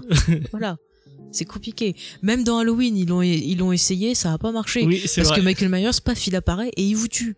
Donc ne Bah, vous il a coupé le, il coupe le, il coupe Oui, le fil du, du monde charge directement pour le buter. Donc, euh, Ça me fait rire. Non, mais c'est ça qui est cool, c'est vraiment une bonne utilisation des fantômes. C'est pas juste euh, pour vous faire peur, c'est aussi pour vous faire réfléchir et vous faire comprendre les personnages. Et ça, c'est c'est un peu ça qui apporte une nouveauté, je trouve, Et encore une fois, bah, enfin, si vraiment, si vous aimez, euh, si vous aimez l'horreur à la Stephen King et ce qu'on disait dans Castle Rock, euh, le côté humain. C'est, Ouais. enfin moi, euh, je sais pas si c'était, c'est, c'est ton avis, Émilie. Je trouve que ce qui, ce qu'arrive à faire Stephen King magnifiquement, c'est qu'il arrive à, à prendre euh, une histoire d'horreur et le, le mettre au niveau de l'humain. À chaque fois, euh, ces personnages sont, sont bien écrits. T'as, t'as l'impression que c'est des vrais personnages qui, Alors qu'on se exister. moque souvent en disant qu'il fait euh, des stéréotypes, genre euh, l'alcoolo. euh. Mais c'est parce qu'il utilise des trucs qui qu'il a vus dans la vraie vie, je pense. Mm. Donc, qui, qui- qui- c'est pour ça qu'il qu'il arrive à les rendre tangibles, à les rendre humains. Et là, vraiment, euh, j'ai trouvé que cette série, c'était la même chose. Mm. C'était de l'horreur à, à l'échelle humaine, quoi. Ouais, ouais. Oui, parce que chez King, en vrai, les, enfin, les vrais démons, c'est les démons qui sont à l'intérieur. Typiquement, on a parlé de Shining, et Shining, la vraie histoire, c'est euh, un homme, euh, un père de famille violent et alcoolique qui se bat contre son alcoolisme. Et en effet, comme tu disais, euh, le, il est inspiré par euh, tous les éléments du quotidien. À chaque histoire, on sait que, ah bah tiens, il a vu, il voit une bouche d'égout, il se dit, ah bah tiens, s'il y avait un truc qui sortait de cette bouche d'égout, et, euh, et ça est né, quoi. Tu vois, tout vient, euh, tout vient de, de petits éléments qui se passent dans sa vie et c'est pour ça que il met enfin le, le monstre c'est ton voisin ou c'est ton addiction ou c'est et y a ce moment donné où tu décides soit de d'écouter cette voix là ce démon intérieur ou soit de le combattre et, euh, et ces histoires c'est ça en fait. Et les monstres qu'il peut créer c'est que des métaphores. Et là on est en plein dans la même métaphore euh, sur cette série là C'est clair. Mais c'est vrai que je le disais, moi je trouve que le, le mal, c'est forcément ton mal intérieur, mais aussi ce, que, Ouais. ce qui vient de l'extérieur. C'est une combinaison des deux, quoi. Et on a, on a ça aussi dans la série. On a la vie, la société, ton évolution, euh, ce qui se passe et ce que t'as déjà à l'intérieur toi aussi. Du coup, bah, pouf, ça oui fait un, mélange. contexte Mm. ouais Mm, Complètement. C'est trop ça. hein. C'est trop, trop, trop ça. Et je veux dire autre chose. Ah oui, bah justement, euh, on parlait de Shining et il y a aussi un peu. euh, je trouve que le, par exemple le, le perso, alors je vais pas trop dire du petit garçon Danny. Par rapport Mhm. à, son, à une de ses utilisations du Shining, il y a ce côté, euh, je, je, je repasse dans mon passé pour essayer peut-être de changer les choses, mais finalement, bah, ça devait se passer comme ça et, euh, et c'est la vie, tu vois. Et euh, le fait de se dire Ouais. que ça sert à rien de repenser au passé, qu'il faut juste essayer de faire le ce qu'on peut pour le présent pour améliorer les choses, et on peut peut-être y voir un peu cette ce petit message peut-être. ouais complètement Mm. Mais Flanagan, il, il a déjà reconnu être beaucoup influencé par King, et je pense que ça fait aussi, euh, ça participe largement au fait qu'il a fait une très bonne ad- adaptation de Jesse, parce que je pense qu'il a la même façon de voir les choses. En fait, il comprend complètement qu'une histoire d'horreur, c'est pas juste un monstre qui attaque, c'est euh, un personnage euh, dans un contexte. euh, Ouais, ouais. Non mais façon souvent l'horreur comme on l'a dit c'est souvent une métaphore de quelque chose quand on prend une histoire avec Oui. une bête qui attaque ou autre ça va être la métaphore je sais pas moi ce- soit de la virginité soit euh, je sais pas moi faites attention euh, il y a des gens louches enfin je sais pas il peut toujours avoir un message derrière et c'est vrai que quand j'entends dire que ouais les films d'horreur les livres d'horreur et tout c'est des trucs bêtes c'est des trucs qui servent à rien il y a rien derrière bah j'ai envie de dire non parce que là on voit très bien avec des, exemples comme ça l'œuvre de King cette série et tout que euh, l'horreur peut faire réfléchir sur nous-mêmes peut faire réfléchir sur notre société et peut apporter beaucoup. C'est pas un genre à sous-estimer. James, tu veux rajouter Bah, Et c'est un moyen de dénoncer, ouais. Et là, Yes. là clairement, ils arrivent à. Enfin, je pense que le, le, le vrai sous-texte et le vrai, euh, le vrai but de la série, c'est de nous parler de ce drame humain, et ce drame familial. Et l'horreur est là que pour teinter euh, le, le le quotidien du, de la famille. Et euh, C'est un outil en fait. c'est un outil ouais pour nous pour nous faire rester et pour nous zapper dans l'histoire. Mais en, en vrai, ils veulent parler de l'histoire d'une famille, de comment comment tu gères Bah, euh, c'est pour le changer deuil. un peu de ce qu'on voit, où on va se concentrer que sur le drame. Tu vois, on parlait de This Is Us, This Is Us, c'est la vie, mais ça se concentre que sur le drame. T'as pas d'autres choses à côté. Donc, euh, tu vois, c'est un peu comme, euh, bah, je sais pas, c'est un peu comme Buffy qui avait une utilisation du fantastique, euh, pareil, euh, pour dénoncer, tu vois, elle va, elle va utiliser le fantastique, l'horreur pour parler du viol, par exemple, tu vois, des trucs comme Mhm. ça. T'as, t'as plein de, de, d'exemples, même, ou des séries qui vont utiliser l'humour. Tu vois, on avait, on a cité euh, Scrubs tout à l'heure, dont on a parlé dans de précédentes émissions, où Scrubs utilisait la comédie pour euh, nous parler un peu de l'aspect dramatique du travail dans les hôpitaux, tu vois. Ouais, ouais, bah euh, oui, c'est totalement ça. Finalement, c'est peut-être ça qui est plus efficace de mêler deux genres pour peut-être rendre plus efficace le, le message et ce qu'on a envie de transmettre aux, aux spectateurs. Peut-être une Mm. possibilité. Mm. Euh, bon, du coup, on est d'accord pour dire que la série, on- elle est réussite pour nous. Ouais. C'est 5 étoiles, je Oui. pense, euh, 10 étoiles. Ah oui. tout ce que vous Moi, voulez. c'est un des meilleurs trucs que j'ai vu sur Netflix euh, Mm. Depuis un, un bon moment. hein. Ouais. Et justement, moi, quand j'ai vu ça, euh, bah, ça m'a fait penser au film, et je vais le sortir, de Guillermo del Toro, donc euh, Peak, parce que je trouvais qu'on avait un peu le- la même thématique. Il le disait lui-même au début du film. Il disait que c'était pas une histoire euh, ben, de, de fantômes, c'est une histoire d'amour tragique avec des fantômes. Mm. Et là, on a la même chose. Les fantômes vont représenter, eh ben, euh, la culpabilité, le passé qui hante, la souffrance. On a le, le personnage principal qui a eu perdu sa mère jeune, Ah qui non, avait du mal à faire le deuil. Euh, voilà, bon, après, elle épouse quelqu'un de pas très recommandable, qui a une sœur qui adore faire du thé euh, un peu épicé. On va dire, en Jessica Chastain euh, au meilleur de sa forme. Voilà. Non, mais on a tout un travail sur l'esthétique. Il essaye de faire, euh, voilà, des, des plans sublimes. Vraiment, ce côté gothique qui revient. Et je trouve que les deux se complètent bien. Et c'est pour ça que je voulais vous demander si vous pensez que c'était un récit gothique comme ce qu'on pouvait lire, voilà, au 19e siècle. Alors, c'est vrai que souvent on dit que le gothique, c'est genre, euh, je sais pas, on dit gothique, on pense The Crow. Je prends un exemple comme ça au hasard. Ah ouais, non, mais le non, gothique, c'est pas forcément ça. Donc, vous, qu'est-ce que vous pensez de, de cette série? Est-ce que vous voyez comme un vieux récit gothique classique ou comme quelque chose de finalement moderne? Alors, euh, Bah, je pense que les deux, que les deux sont pas. Enfin, moi, je le. Il y a un côté très gothique, mais du coup gothique moderne, où je pense qu'on peut euh, maintenant qualifier quelque chose de gothique Mhm. sans avoir besoin que ce soit à une époque euh, complètement reculée en fait. Et je pense qu'on a dans le traitement, enfin déjà rien qu'avec le, le manoir, c'est un manoir gothique. En fait, l'intérieur il y a des statues qui sont tout le temps en train de changer, il y a des l'ambiance est très gothique. Euh, Pour moi, ils ont et revisité le genre de l'horreur, enfin ou en tout cas ce qu'on a l'habitude de voir depuis quelque temps, et un peu revisiter euh, l'ambiance gothique telle qu'on est habitué à la voir euh, dans l'horreur.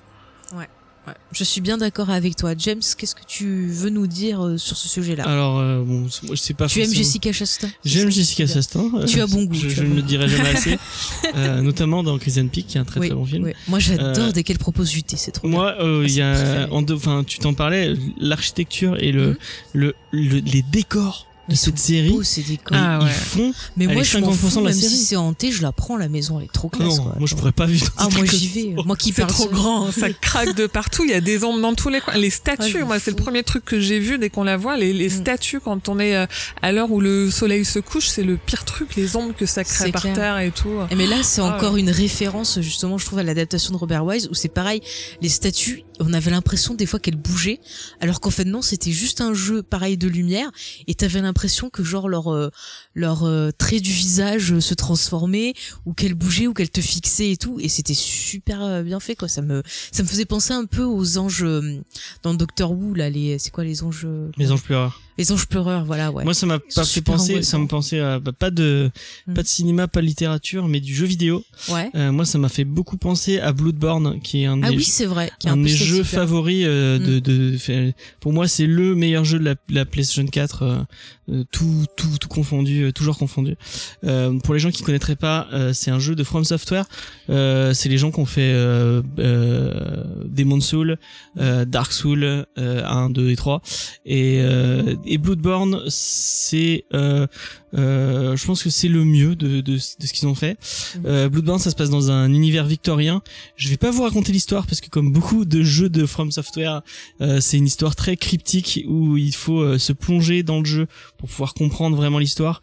Euh, le, il vous donne pas, le, le jeu ne vous donne absolument aucune clé pour savoir ce que vous, ce que vous faites. Et si vous vous plongez pas dans le lore, vous allez rien comprendre. Mais enfin, moi, moi qui, j'ai pu jouer au jeu euh, sans, sans, sans m'y intéresser et c'était quand même intéressant. Euh, parce que le C'était gameplay. très drôle de te regarder jouer quand tu meurs euh, toutes les 5 minutes, c'était oui, trop bien. c'est un, un jeu qui est très, enfin qui est très dur. Il- C'est un jeu euh, qui vous demande beaucoup de challenge et euh, Bon, et sinon le rapport avec et la le rapport parce avec que euh, parce que ça se passe dans euh, c'est c'est dans un espèce de, de monde euh, victorien Où il y a beaucoup de de de- d'architecture un peu dans ce style-là et beaucoup de statues mais des statues qui font très très flipper et euh, et il y a moi il y a beaucoup d'en- d'en- de- d'en- d'endroits de Non, mais il faut jamais faire confiance House. au statut. qui euh, à un moment il y a plein de moments dans Bloodborne où où toutes les toutes tu, tu sais t'as l'impression que c'est un ennemi qui qui va te sauter dessus mais en fait c'est pas ça c'est juste des statues C'est juste des statues, tu vas y arriver.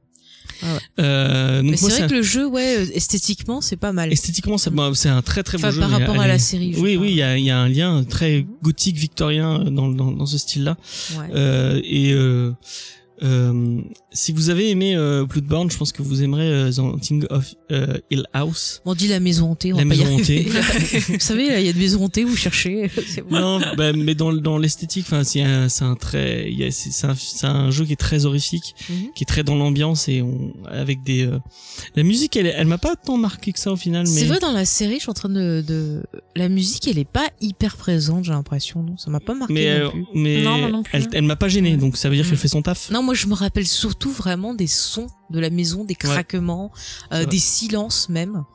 Et c'est... Moi, je me souviens d'un le lustre quand il tombe là pour la première fois. Oh, ça m'a fait flipper. Euh, c'est un des seuls jumpscares, je crois, qui m'a qui m'a vraiment fait ah. Mm. Euh, ouais. Mais tu vois, je trouve ça cool quand il y a pas trop de musique. Ça me rappelle un peu, tu vois, les oiseaux d'Hitchcock où genre euh, t'as pas de musique et dès que t'as un- t'entends un bruit d'oiseau, un truc comme ça, Mm. tu commences à regarder de partout en mode parano et tout. Putain, ils ils vont se faire attaquer et tout.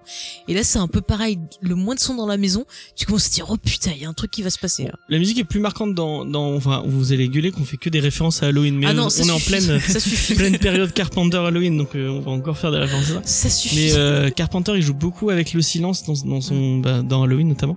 Euh, des petits morceaux de il y a, y a, il y a des nappes euh, de synthé, mais euh, il y a beaucoup de moments qui sont silencieux. Et il y a euh, Michael et son ghetto blaster qui marche dans la rue avec Voilà. petite musique. Mais c'est très, en fait, Ouais. moi- Oui, vas-y, vas-y. Mais c'est beaucoup plus anxiogène, euh, Mm. je trouve, un- juste une ambiance comme ça, sans musique, qui du coup te focus complètement sur euh, ce qui se passe et ce qui peut se passer, plutôt que euh, avoir en effet un- une musique qui qui t'en- qui t'entraîne un peu trop et te berce un petit Ouais. peu, alors que là t'es t'es tendu en fait, de c'est hyper haletant, tu t'es accroché euh, au personnage et à ce qui est en train de leur arriver et t'as rien pour t'en distraire. Mm, mm. Après, c'est vrai que les, par exemple, les deux premiers épisodes, euh, j'ai eu des remarques qui me disaient, ah, c'est long, c'est mou, machin, mais ça installe l'ambiance. et je trouve qu'il faut pas s'arrêter à ce ces deux épisodes-là, quoi. Mm. Parce que vraiment, ça monte, mais crescendo. Et c'est ça qui est, qui est le meilleur, je trouve. Moi, j'adore quand un film, une série fait ça, parce que, Vraiment, on a le temps de s'habituer à, à se lier avec les persos, et puis quand il se passe des trucs un peu durs, on est vraiment à fond dedans, quoi. C'est- C'est vraiment une super série, mais Mm, mm. je pense qu'on l'a- on l'aura jamais On assez dit dans, ouais, cette, ouais. dans cette émission. Regardez The Hunting of Hill House, c'est vraiment Ouais. tellement bien. Et du coup, toi, Émilie, est-ce que tu aurais des références, par exemple, euh, d'histoires, de fantômes, de maisons hantées, euh, ben, qui pourraient être soit proches, soit qui pourraient être intéressantes, euh, voilà, si les gens ont vu la série, qui ont envie de découvrir autre chose? euh, Bah, j'ai pas réussi à, à faire de parallèle avec d'autres choses d'horreur ou de fantastique que j'ai pu voir. Mais tout le côté drama, ça m'a vachement fait penser à The Leftovers. Je sais pas si vous avez vu ou en fait où enfin où on traite un peu les mêmes thématiques de euh, le deuil, euh, le suicide et euh, qu'est-ce qui reste une fois qu'on a perdu les personnes qu'on aime euh, et où enfin un côté très prenant et aussi où la série est très longue, très calme, pas trop de musique, c'est en l'ambiance ça m'a beaucoup fait penser à ça, horreur mise à part du coup. Ouais, c'est vrai, j'ai j'ai commencé à reprendre la série parce que j'avais pas fini encore. Je suis à la saison 1, excusez-moi. Mais c'est vrai que euh, niveau ambiance et tout, je suis assez d'accord. Dehors pendant que James est en train de faire des bêtises en arrière-plan. Désolé, je touche des trucs, j'ai tomber. Il tombe des choses en arrière-plan. Non, mais c'est vrai que je, je trouve que la comparaison est plutôt pas mal. Et tu vois, t'as un autre exemple où euh, on va utiliser quelque chose d'un peu mystérieux, fantastique, enfin un événement Oui. de base, et qu'on va justement euh, mêler avec du drame, et ça fonctionne très très bien, quoi. Et encore une fois, c'est un bon exemple. Finalement, euh, il faut vraiment mêler les genres, quoi. Il faut pas rester dans des cases. Ouais. Mm. Ouais. Euh, James, tu veux rajouter autre chose Ah, on est- j'étais en train de lire un message, désolé. On ne lit pas les messages, on est a- sérieux dans cette émission. Il y a Jean-Baptiste du Papier de Chose qui me dit qu'il a, il a kiffé les, les références euh, à Alan, à Alan Moore, Grant Morrison dans, dans Sabrina. Voilà, ok, bah, totalement on s'en fout un sujet. peu, c'est pas le sujet de l'émission. C'est pas le sujet de l'émission. Peut-être qu'on fera un jour sur Sabrina. euh, euh, The Shining Faut que je regarde Sabrina. Oh ouais. non, j'ai pas envie de finir, hein, c'est trop chiant. c'est pas, ouais, c'est pas. J'ai pas accroché du tout. Faut aimer Riverdale. Et là, tu vois, par exemple, pour faire un, un- un parallèle avec euh, la nouvelle série de Sabrina, on a une esthétique qui est moche comparée à la beauté. Non, je pas de la série dont on parle. ouais. Ah si. Il y a un effort quand même fait sur l'esthétique que t'as pas dans les autres séries CW. Euh, Mais ça, c'est pas CW, c'est que Netflix, hein, là. ouais, c'est que Netflix. c'est pas comme Riverdale qui est production CW qui est diffusée sur Netflix. Non, bah, je- bah, en comparaison aux autres, sé- aux autres séries jeunesse, je trouve qu'il y a vraiment un effort fait sur l'esthétique. Hmm, pas d'accord, mais bon, c'est un autre. C'est sujet. On aura ce débat. débat un autre jour. Ouais. Euh, Bah écoutez, je pense qu'on a bien fait le, le tour de toute la série. on n'a pas trop parlé du lien avec, la, avec, la- avec le Oui. film, en fait, au final. Le lien avec le film Ouais. De quoi Bah, Avec le film de... le, le film de Robert Wise. Ben, j'ai un peu parlé au niveau, tu vois, de la- bon, on a parlé de la réalisation, on a parlé des décors. Après, euh, tu vois, au niveau du, du film, euh, les liens. Bon, après, t'as ce deuil. T'as la que tous les personnages du, perso. film, en fait, sont des personnages de la. Oui, en fait, tout, si tu veux, dans le, film et dans le livre, on te parle au début donc de la famille Crane. Donc le mec, il avait fait une maison, donc Ukraine, il avait fait une maison pour sa femme. Donc euh, je crois que c'était Olivia, sa première femme. Et en fait, le jour où elle vient pour aménager, elle meurt. Et du coup, il fait porter le corps à l'intérieur de la maison, donc le fantôme est à l'intérieur, on te fait comprendre. Et il avait une fille, et la fille, elle a vécu toute sa vie dans la maison. Elle a, euh, elle a dormi tout le temps dans sa chambre d'enfant jusqu'à en mourir. Et on te raconte que euh, le père s'était remarié, mais sa deuxième femme est morte. Et qu'il y avait une personne en gros qui s'occupait d'elle, euh, qui s'occupait de la petite, enfin quand elle était vieille et tout, et que en fait quand la vieille est morte, elle a hérité de la maison et qu'elle est devenue folle et elle s'est pendue, un peu comme euh, comme Nell d'ailleurs. La scène est, assez ressemblante euh, de sa mort. Et ensuite, on te dit donc qu'il y a euh, un gars, un scientifique, qui veut faire une expérience pour voir si la maison est vraiment hantée. Et donc il vient. Alors je, crois que le gars il s'appelle Steven justement. Et il vient dans la maison avec le neveu de la propriétaire de la maison actuelle qui s'appelle Luc. Et il invite euh, des personnes qui ont vécu des événements paranormaux donc à venir. Il y a deux personnes qui se présentent. C'est donc euh, Éléonore, donc Nell, qui est en fait vient de perdre sa mère et euh, elle culpabilise un peu parce qu'elle a passé toute sa vie à s'occuper d'elle et tout. Et euh, elle, elle dit qu'un jour elle devait vivre quelque chose et tout, et elle s'est sentie un peu appelée dans la maison. Donc elle est venue, et c'est vrai que le personnage ressemble pas mal à la Nell de. Mais en fait, chaque personnage est série, un quoi. personnage de la série. en Voilà, fait. Et l'autre perso les- donc qui est avec elle, c'est le perso de, de Théo. Ouais. Et c'est pareil dans la version de Robert Wise. Alors je sais plus si dans le livre c'est sous-entendu, mais dans la version de Robert Wise, t'as des petits sous-entendus, des petits trucs comme ça, comme quoi en gros euh, elle aime bien les femmes aussi. Tu vois, donc Ouais. ça ils ont gardé. Là, c'est bien foutu, même dans la série, j'ai trouvé ça Ah oui, subtil, entre guillemets. Bah en gros c'est un détail montre, quoi, c'est pas important. un détail, et c'est pas. euh, Oui, c'est pas ça la définit pas, euh, quoi. Voilà, c'est elle est, C'est pas comme dans la version euh, voilà de 99 où Catherine Zeta-Jones dit "Eh, moi j'aime les garçons et les filles. Hé, hé, cinq minutes que je suis arrivée. Allez, ouais." Tu vois, enfin, mais en même temps, c'était genre dans les années, enfin, fin des années 90 et tout, c'était la mode de dire, hey, dans mon film, j'ai un perso homosexuel, tu vois, enfin, c'était, comme c'était vraiment un pas subtil, c'était un objet marketing, quoi, enfin. Mm, mm, mm. Donc euh, voilà, mais mais franchement, je trouve qu'au niveau des thématiques, de la gestion, de la psychologie des personnages, enfin, surtout du perso de, de Nell, euh, il y a des choses qui se qui vraiment se rapprochent Ouais, se de la série, quoi. ouais. Ouais, qui se répondent. Que ce soit aussi dans le traitement euh, des fantômes et tout, euh, c'était quand même pour l'époque, tu vois, les années 60, faire un film vraiment comme ça épuré, mais qui fonctionne vraiment bien parce que euh, vraiment, mais je te jure, il y a des moments où tu vois juste une tapisserie Et d'un coup, je vois tu vois, la, moment-là. la, la caméra va changer de position, la lumière va changer de position, et t'as l'impression de voir un visage, qui ouais. rigole, quoi. Ouais. Et ça, ça m'a trop foutu les. J'ai franchement, j'avais la pétoche, quoi. Mais Le les, faire avec des jeux de miroirs. les décors, les décors du, si- du film et de la série sont vraiment très similaires. Oui, On- a- Mais tu vois, on parlait de miroirs avec les flashbacks, mais dans le film de Robert West, t'as vraiment un jeu avec les miroirs qui te montre à la fois le perso comme étant folle et étant euh, sujet à, à une hantise, quoi. Et du coup, c'est super intéressant. Oui, il y a un autre passage aussi que j'ai trouvé Ouais. vraiment bien et je voulais un peu souligner. Mhm. C'est le passage euh, dit du euh, du réparateur d'horloge. Ouais. Et euh, le moment où, enfin, Oui. on voit parce qu'il y a un moment dans, dans la série, je sais pas si vous vous souvenez, euh, où on voit il y a des euh, il y a des gens qui, qui travaillent dans, dans la maison, qui la réparent de partout. Ouais. Et je sais plus c'est, bon, elle en parle avec Hugh, mais qui c'est qui lui dit c'est le c'est le C'est son père qui lui dit que c'était un fantôme, c'est ça? Ah mais à qui Ah, ici à qui il dit ça Je sais plus à qui. il dit À ça. Luc, c'est à Luc, il lui dit ça à la fin quand il essaye de lui faire réaliser que oui, les fantômes existent et qu'ils habitent cette maison. Il lui dit mais si, souviens-toi, euh, le le on n'a jamais eu embauché quelqu'un pour euh, réparer l'horloge parce que quand on répare une horloge, ça laisse des traces euh, dessus, des rayures et quand on l'a fait étudier, il n'y avait pas eu personne n'y avait touché depuis euh, 1930, je, je sais C'est plus pas quoi. Steven qui dit ça plutôt? Ah oui, non, si, Ah c'est à oui, Steven. Steven, Oui, pardon. Oui, je dis Ouais. Luc, mais je pense à Steven. Oui, oui, c'est à Steven. Ouais, donc euh, ce, ce moment de parce que je sais pas, je- moi je, je, sais pas, il, a- il, il était marquant. Ce mec avait une tête bizarre. Euh, donc ouais, c'est c'est- ce petit moment de twist en mode oh mon dieu, c'était c'était assez cool. Donc ouais, je je, je voulais le Et souligner. puis on parlait tout à l'heure de la scène justement euh, où la petite, euh, bah, c'est la petite Nell qui disparaît, qu'on sait pas où elle est, qui commence à la chercher, euh, tu sais pendant la tempête là. Ouais. Cet épisode de la tempête, je l'ai trouvé vraiment très très fort en, Ouais, il en est- il est émotion. très quoi. ce- ce- ce- cet épisode. Voilà. Et toi, tu nous disais que tu avais un épisode, euh, Émilie, qui t'avait vraiment euh, beaucoup euh, marqué, me semble.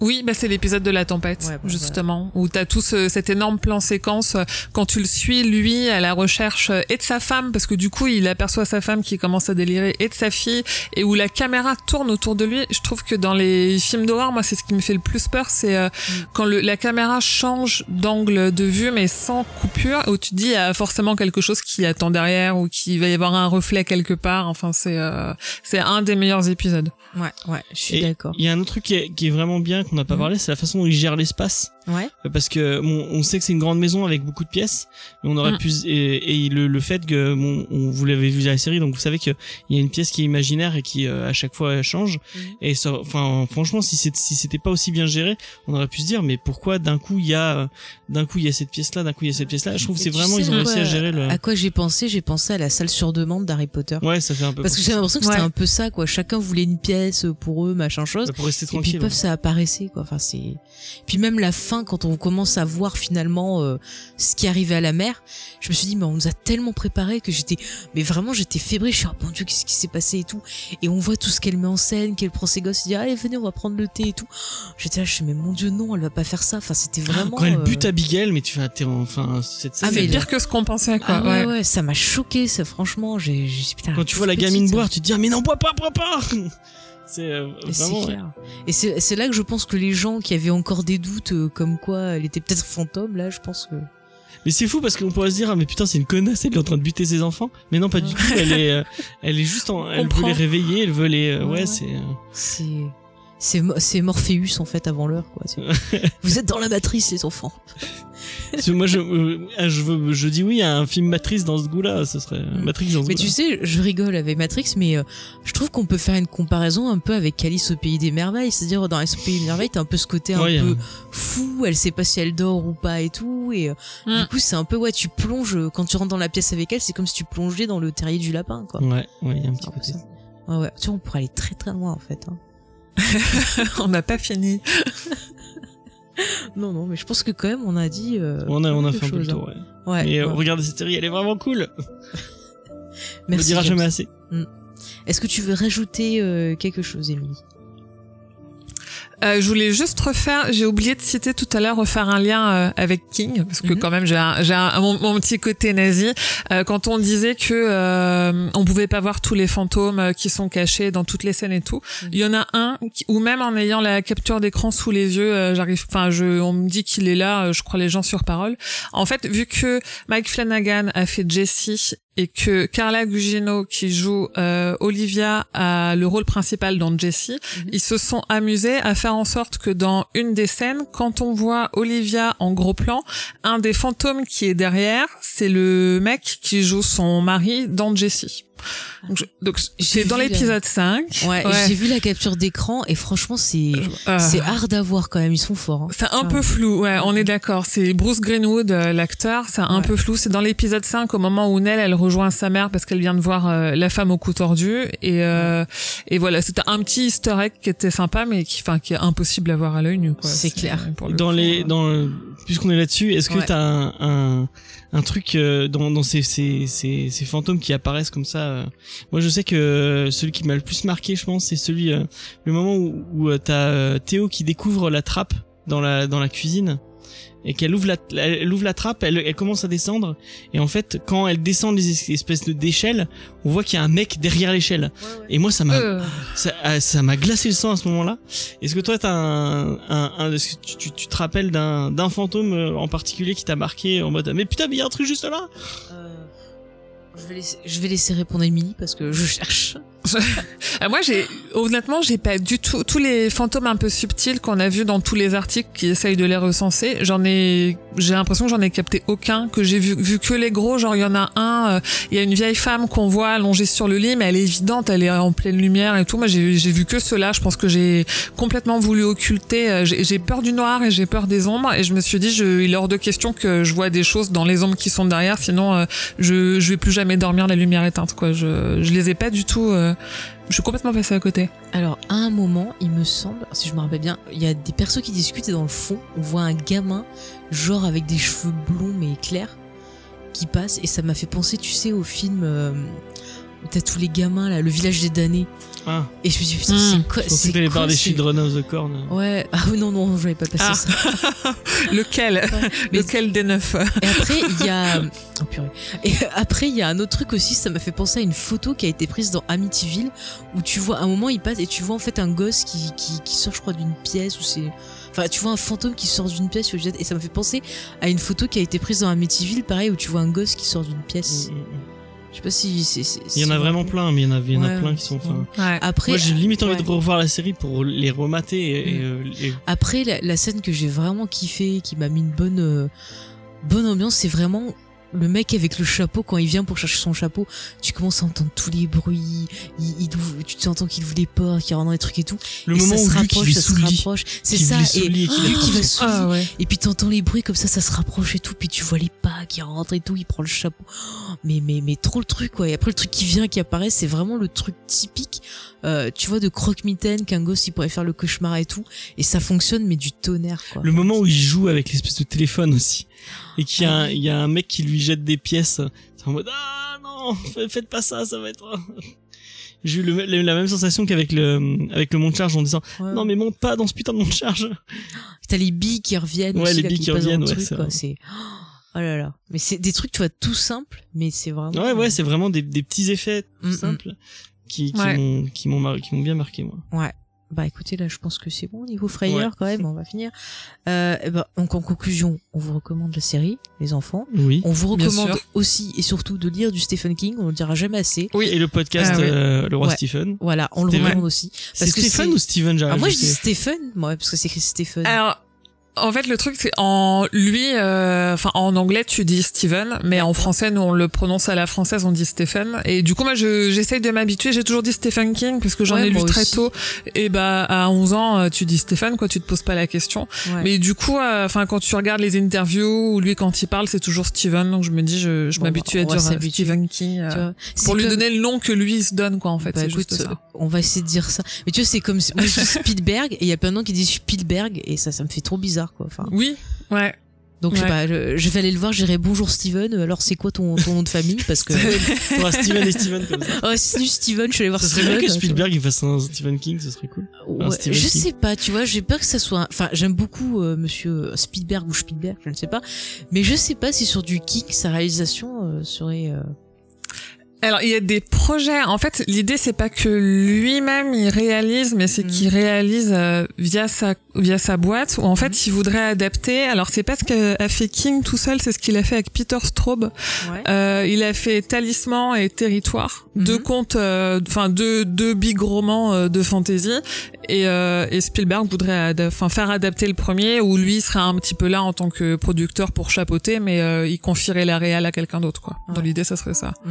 Bah, ça c'est pas bête parce que franchement. Je- sais ce qu'il a fait comme pour. Poltergeist euh, Qu'au final, oui, c'est lui qui. Non, mais c'est des rumeurs. C'est juste qu'il y a beaucoup de souvenirs de son enfance dedans. C'est pas sa faute. D'accord. Oh là là. Me lance pas dessus. non, non. Bah écoute, en tout cas, on était très très content de, de te recevoir. T'as Ouais. bien fait de t'incruster, tu vois. C'était. euh, Ah, bah c'est très gentil. Moi, j'étais très contente d'être avec vous aussi. Ouais, c'est cool. Tu reviens quand tu veux. Si tu veux parler de Grey's Anatomy, tu nous parleras d'ici. comme ça. Tellement. On en a pour des heures. ah bah oui. hein. Surtout pour notre parler de la dégradation de la de- série. du docteur Shepard. Ah euh, oui, on déteste Ah, Derek ah, je suis tellement d'accord. Ah, ouais. un des pères. Alors lui, tu vois, il est très égoïste. Par exemple, il serait très copain Ah, avec. mais c'est le mec euh, le plus Steven, hein. égocentrique de, de la Terre. Ah oui, oui, oui. Ils s'aiment beaucoup trop. C'est le meilleur ami de Steven. Ouais. Ah ouais, non, mais c'est trop ça. Ils écrivent des bouquins ensemble et tout. hein. Alors, c'est sûr. On pourra parler de mon amour immodéré pour le docteur Sloan, qui est le, le personnage le plus charisma- charismatique de toute cette putain de série. oh. Ah si, il est trop cool. Ah non, attends, il y a Bélé. Ah, tu peux pas tester. Ah non, Ah le ouais. docteur Sloan. le Ouais. Dr. Sloan. Non, non, non. Enfin, Et bon. Addison. Il faut qu'Addison revienne, ce serait trop bien. Bon. On arrête. Alors, j'aime bien, en conclusion d'une série qui fait peur, regardez Grey's Anatomy. Euh, ouais. mais ça fait peur. jusqu'à la saison 10 ou 11, et après vous arrêtez. Si vous regardez euh, le visage de Meredith maintenant, ça, ça peut faire peur. Ah oui. Ah oui, oui, oui. C'est très figé. D'ailleurs, on la Oui. voit apparaître dans une scène euh, dans la série. Elle passe au fond comme ça. faudrait là. jouer le Joker, je pense. Le Joker. C'est méchant. C'est pas gentil. C'est méchant. Retire ça, James. Respecte. Ouais, mais faut pas faire de Arrête. chirurgie Elle peut, elle te faire pousser un foie. Alors, euh, sois gentil Ah oui, avec c'est la vrai, dame. fait, Bon. fait des mini. Donc du coup, ben, chers auditeurs, si vous avez vu la série, on vous, euh, on vous engage, on vous invite, on Oui, vous encourage. avis, ça nous intéresse beaucoup. Voilà, à partager votre avis avec nous, à nous dire la scène qui vous a fait le plus peur, la façon dont vous avez ressenti la série, ça nous intéresse. Voilà, si vous avez des références aussi à partager, pourquoi pas. Ça peut être sympa, ça peut nous donner des idées de, de films, séries, livres ou jeux vidéo à voir. Euh, si vous avez envie donc de soutenir l'émission et de nous aider euh, à sauver nos micros, vous pouvez euh, bah, nous faire des petits des petits dons sur Tipeee, ça nous Ouais, fera plaisir. contreparties, on a essayé de faire des contreparties un peu sympas, Mhm. dans la limite de, de ce qu'on est capable de faire. Voilà. Mais ouais, vous, vous avez, vous avez des petits bonus euh, possibles, donc allez-y. Voilà, on fera un bonus euh, Spielberg ou Spielberg. Voilà, oui, c'est- si vous voulez. intéressant. Tout un peu pour savoir comment prononcer les noms américains. C'est très très important. voilà, et puis donc vous pouvez nous rejoindre sur les réseaux sociaux, donc euh, Facebook Geek en série, le podcast, je précise bien, c'est important. Oui. Euh, sur Twitter Geek en série, tiré- RCM. non tiré RCM. fois. Le point RCM, c'est dans notre adresse email, James. Donc euh, geekenserie.rcm@gmail.com. Sinon, vous avez le serveur Discord qui est de plus en plus actif. Ça nous fait plaisir. Franchement, vous êtes de plus en plus nombreux à venir discuter. Ouais. Et franchement, c'est voilà, c'est génial. Ça fait plaisir. Ouais. Et du coup, donc, si on veut retrouver notre invité. Du coup, on lui laisse la parole. Si on veut discuter avec elle de l'œuvre de notre ami, donc il faut dire Stephen King. Stephen King. On va y arriver. Euh, bah, sinon, c'est stephenkingfrance.fr, tout attaché. Et de là, depuis la page d'accueil, on retrouve euh, le Twitter où vous pouvez venir euh, discuter avec tout le monde, la page Facebook où il y a toutes les actus. Et surtout, il y a le lien vers le groupe Facebook où on est euh, 2000 à échanger quotidiennement sur l'actualité de King, mais aussi du fantastique, de l'horreur, de la littérature fantastique. tous ces sujets-là qui nous intéressent à tous quand on est un petit peu curieux. Voilà. Voilà. J'espère que vous parlez beaucoup de Lock and Key. Quand même. ouais, qui- Oui, bah pas tant que ça. Mine de rien, c'est un petit peu confidentiel en France et c'est dommage parce que moi qui lis pas trop de comics, c'est pas trop mon univers, j'ai euh, complètement accroché à cette euh, cette série. C'est euh, Mais ils sont en train de top. ils sont tous en train de ressortir là, parce que l'éditeur vient, de ch- vient de iComics, changer. ouais. C'est iComics qui fait ça. ah d'accord. Et ils font des très très beaux objets avec beaucoup de bonus et, et avec la avec euh, la suite parce que euh, Joey il a fait la suite. euh, je sais Ah. plus comment ça s'appelle. Mais il faut qu'on lise cette suite. C'est une préquelle. une- Comment comment ils ont fait les clés et tout. Donc euh, vous pouvez aller euh, vous pouvez aller lire ça. C'est très très bien. Ouais. Et puis il faut lire du Joel aussi parce que ce qu'il fait est très bien aussi. Ouais, on m'a dit qu'en- Ouais. que même en roman, Ouais. c'était- vraiment cool. Mm, mm. Ouais, c'est très cool. C'est différent de ce que fait son père, même si on reste sur les mêmes thématiques euh, horreur fantastique, mais euh, c'est très très cool. Est-ce que t'as lu euh, American Vampire de Scott Snyder et, euh, et, et King aussi? Moi, j'aime beaucoup ça. Euh, King, il a participé qu'au premier tome, donc du coup, en tant que nazi, j'ai lu le premier tome. Voilà. Ah, il me semblait qu'il y en avait fait. Il a fait une, il a pas fait un spin-off aussi euh, Il a bossé, je crois, sur un spin-off. Ouais, il a mais je bossé sais pas sur un s'il a pas spin-off fait avec un, Albuquerque, je un ou deux tomes. ah oui, oui, peut-être. Mais la série est vraiment très bien. Ouais, si c'était pas mal. Si t'as l'occasion de, Mm, de, de jeter un coup d'œil, ce que fait Bah ouais, Scott Snyder, c'est vraiment très très très bien. Ok. Cool. Même sur Batman. euh. Bon, euh, oh, James, t'as une émission pour parler de comics. On se calme. On se calme. On se calme. Et je rappelle donc euh, le groupe euh, Série Infothéorie sur Facebook. Si vous voulez venir, euh, pareil, euh, discuter euh, avec moi principalement et d'autres super filles et des super membres de plein de séries et échanger nos théories parce qu'on adore faire des théories, parfois euh, complètement folles et parfois bien rigolotes et parfois on tombe dans le mille. Mais on s'éclate bien, donc euh, voilà, rejoignez-nous. Tu vends bien ton truc. Ouais, t'as vu ça, un peu, c'est la fête là-bas. Et euh, bah écoutez, euh, on vous donne rendez-vous dans 15 jours pour une émission qui va être complètement crazy, puisque nous parlons de Crazy Ex-Girlfriend avec des super invités. Non, je ne chanterai pas parce que sinon déjà que c'est la tempête dans le sud, euh, c'est pas la peine. Hein. Il y a des super chansons dans cette série, notamment sur le caca euh, Ouais. et sur. euh, Et sur l'impuissance masculine. Oui, exactement. Et sur les, les, les, les infections urinaires. Oui, c'est vrai. Et puis sur des gens qui veulent aller au zoo aussi. C'est très bien ces chansons. Voilà. C'est très bien le zoo. ouais. Ouais, je trouve qu'on va s'éclater. Du coup, il faut que je remet... Oh putain, il faut que je, alors, je Il faut que tu finisses. Moi, je, je te laisse ton 4 toute déjà. la saison. Je suis en, je suis en retard de deux saisons moi. bah attends, moi j'ai encore du boulot pour les autres émissions, je te le dis. Ouais. enfin bref, donc euh, chers auditeurs, on va arrêter de faire votre notre popote et euh, et voilà et repartir dans la folie. Demain, euh, nous fêterons Halloween parce que voilà, nous enregistrons la veille Ouais. d'Halloween et je ferai des cookies. Vous savez ce que ça veut dire On devient fou. Ah mon dieu. le fameux épisode. D'ailleurs, je- je rappelle-. Je rappelle, si les gens veulent la recette, on peut la communiquer. Tu l'as Via un bonus Tipeee, euh, non Non, non, non, non, gratos, Gratuitement, gratuitement. Voilà. Et je vous rappelle, il y a que des bons produits, il y a du miel dedans, donc euh, risquez rien. Voilà. Bon allez, on va vous laisser cette fois-ci avant de dire d'autres conneries. Donc on vous donne rendez-vous euh, dans 15 jours pour une émission euh, musicale et animée.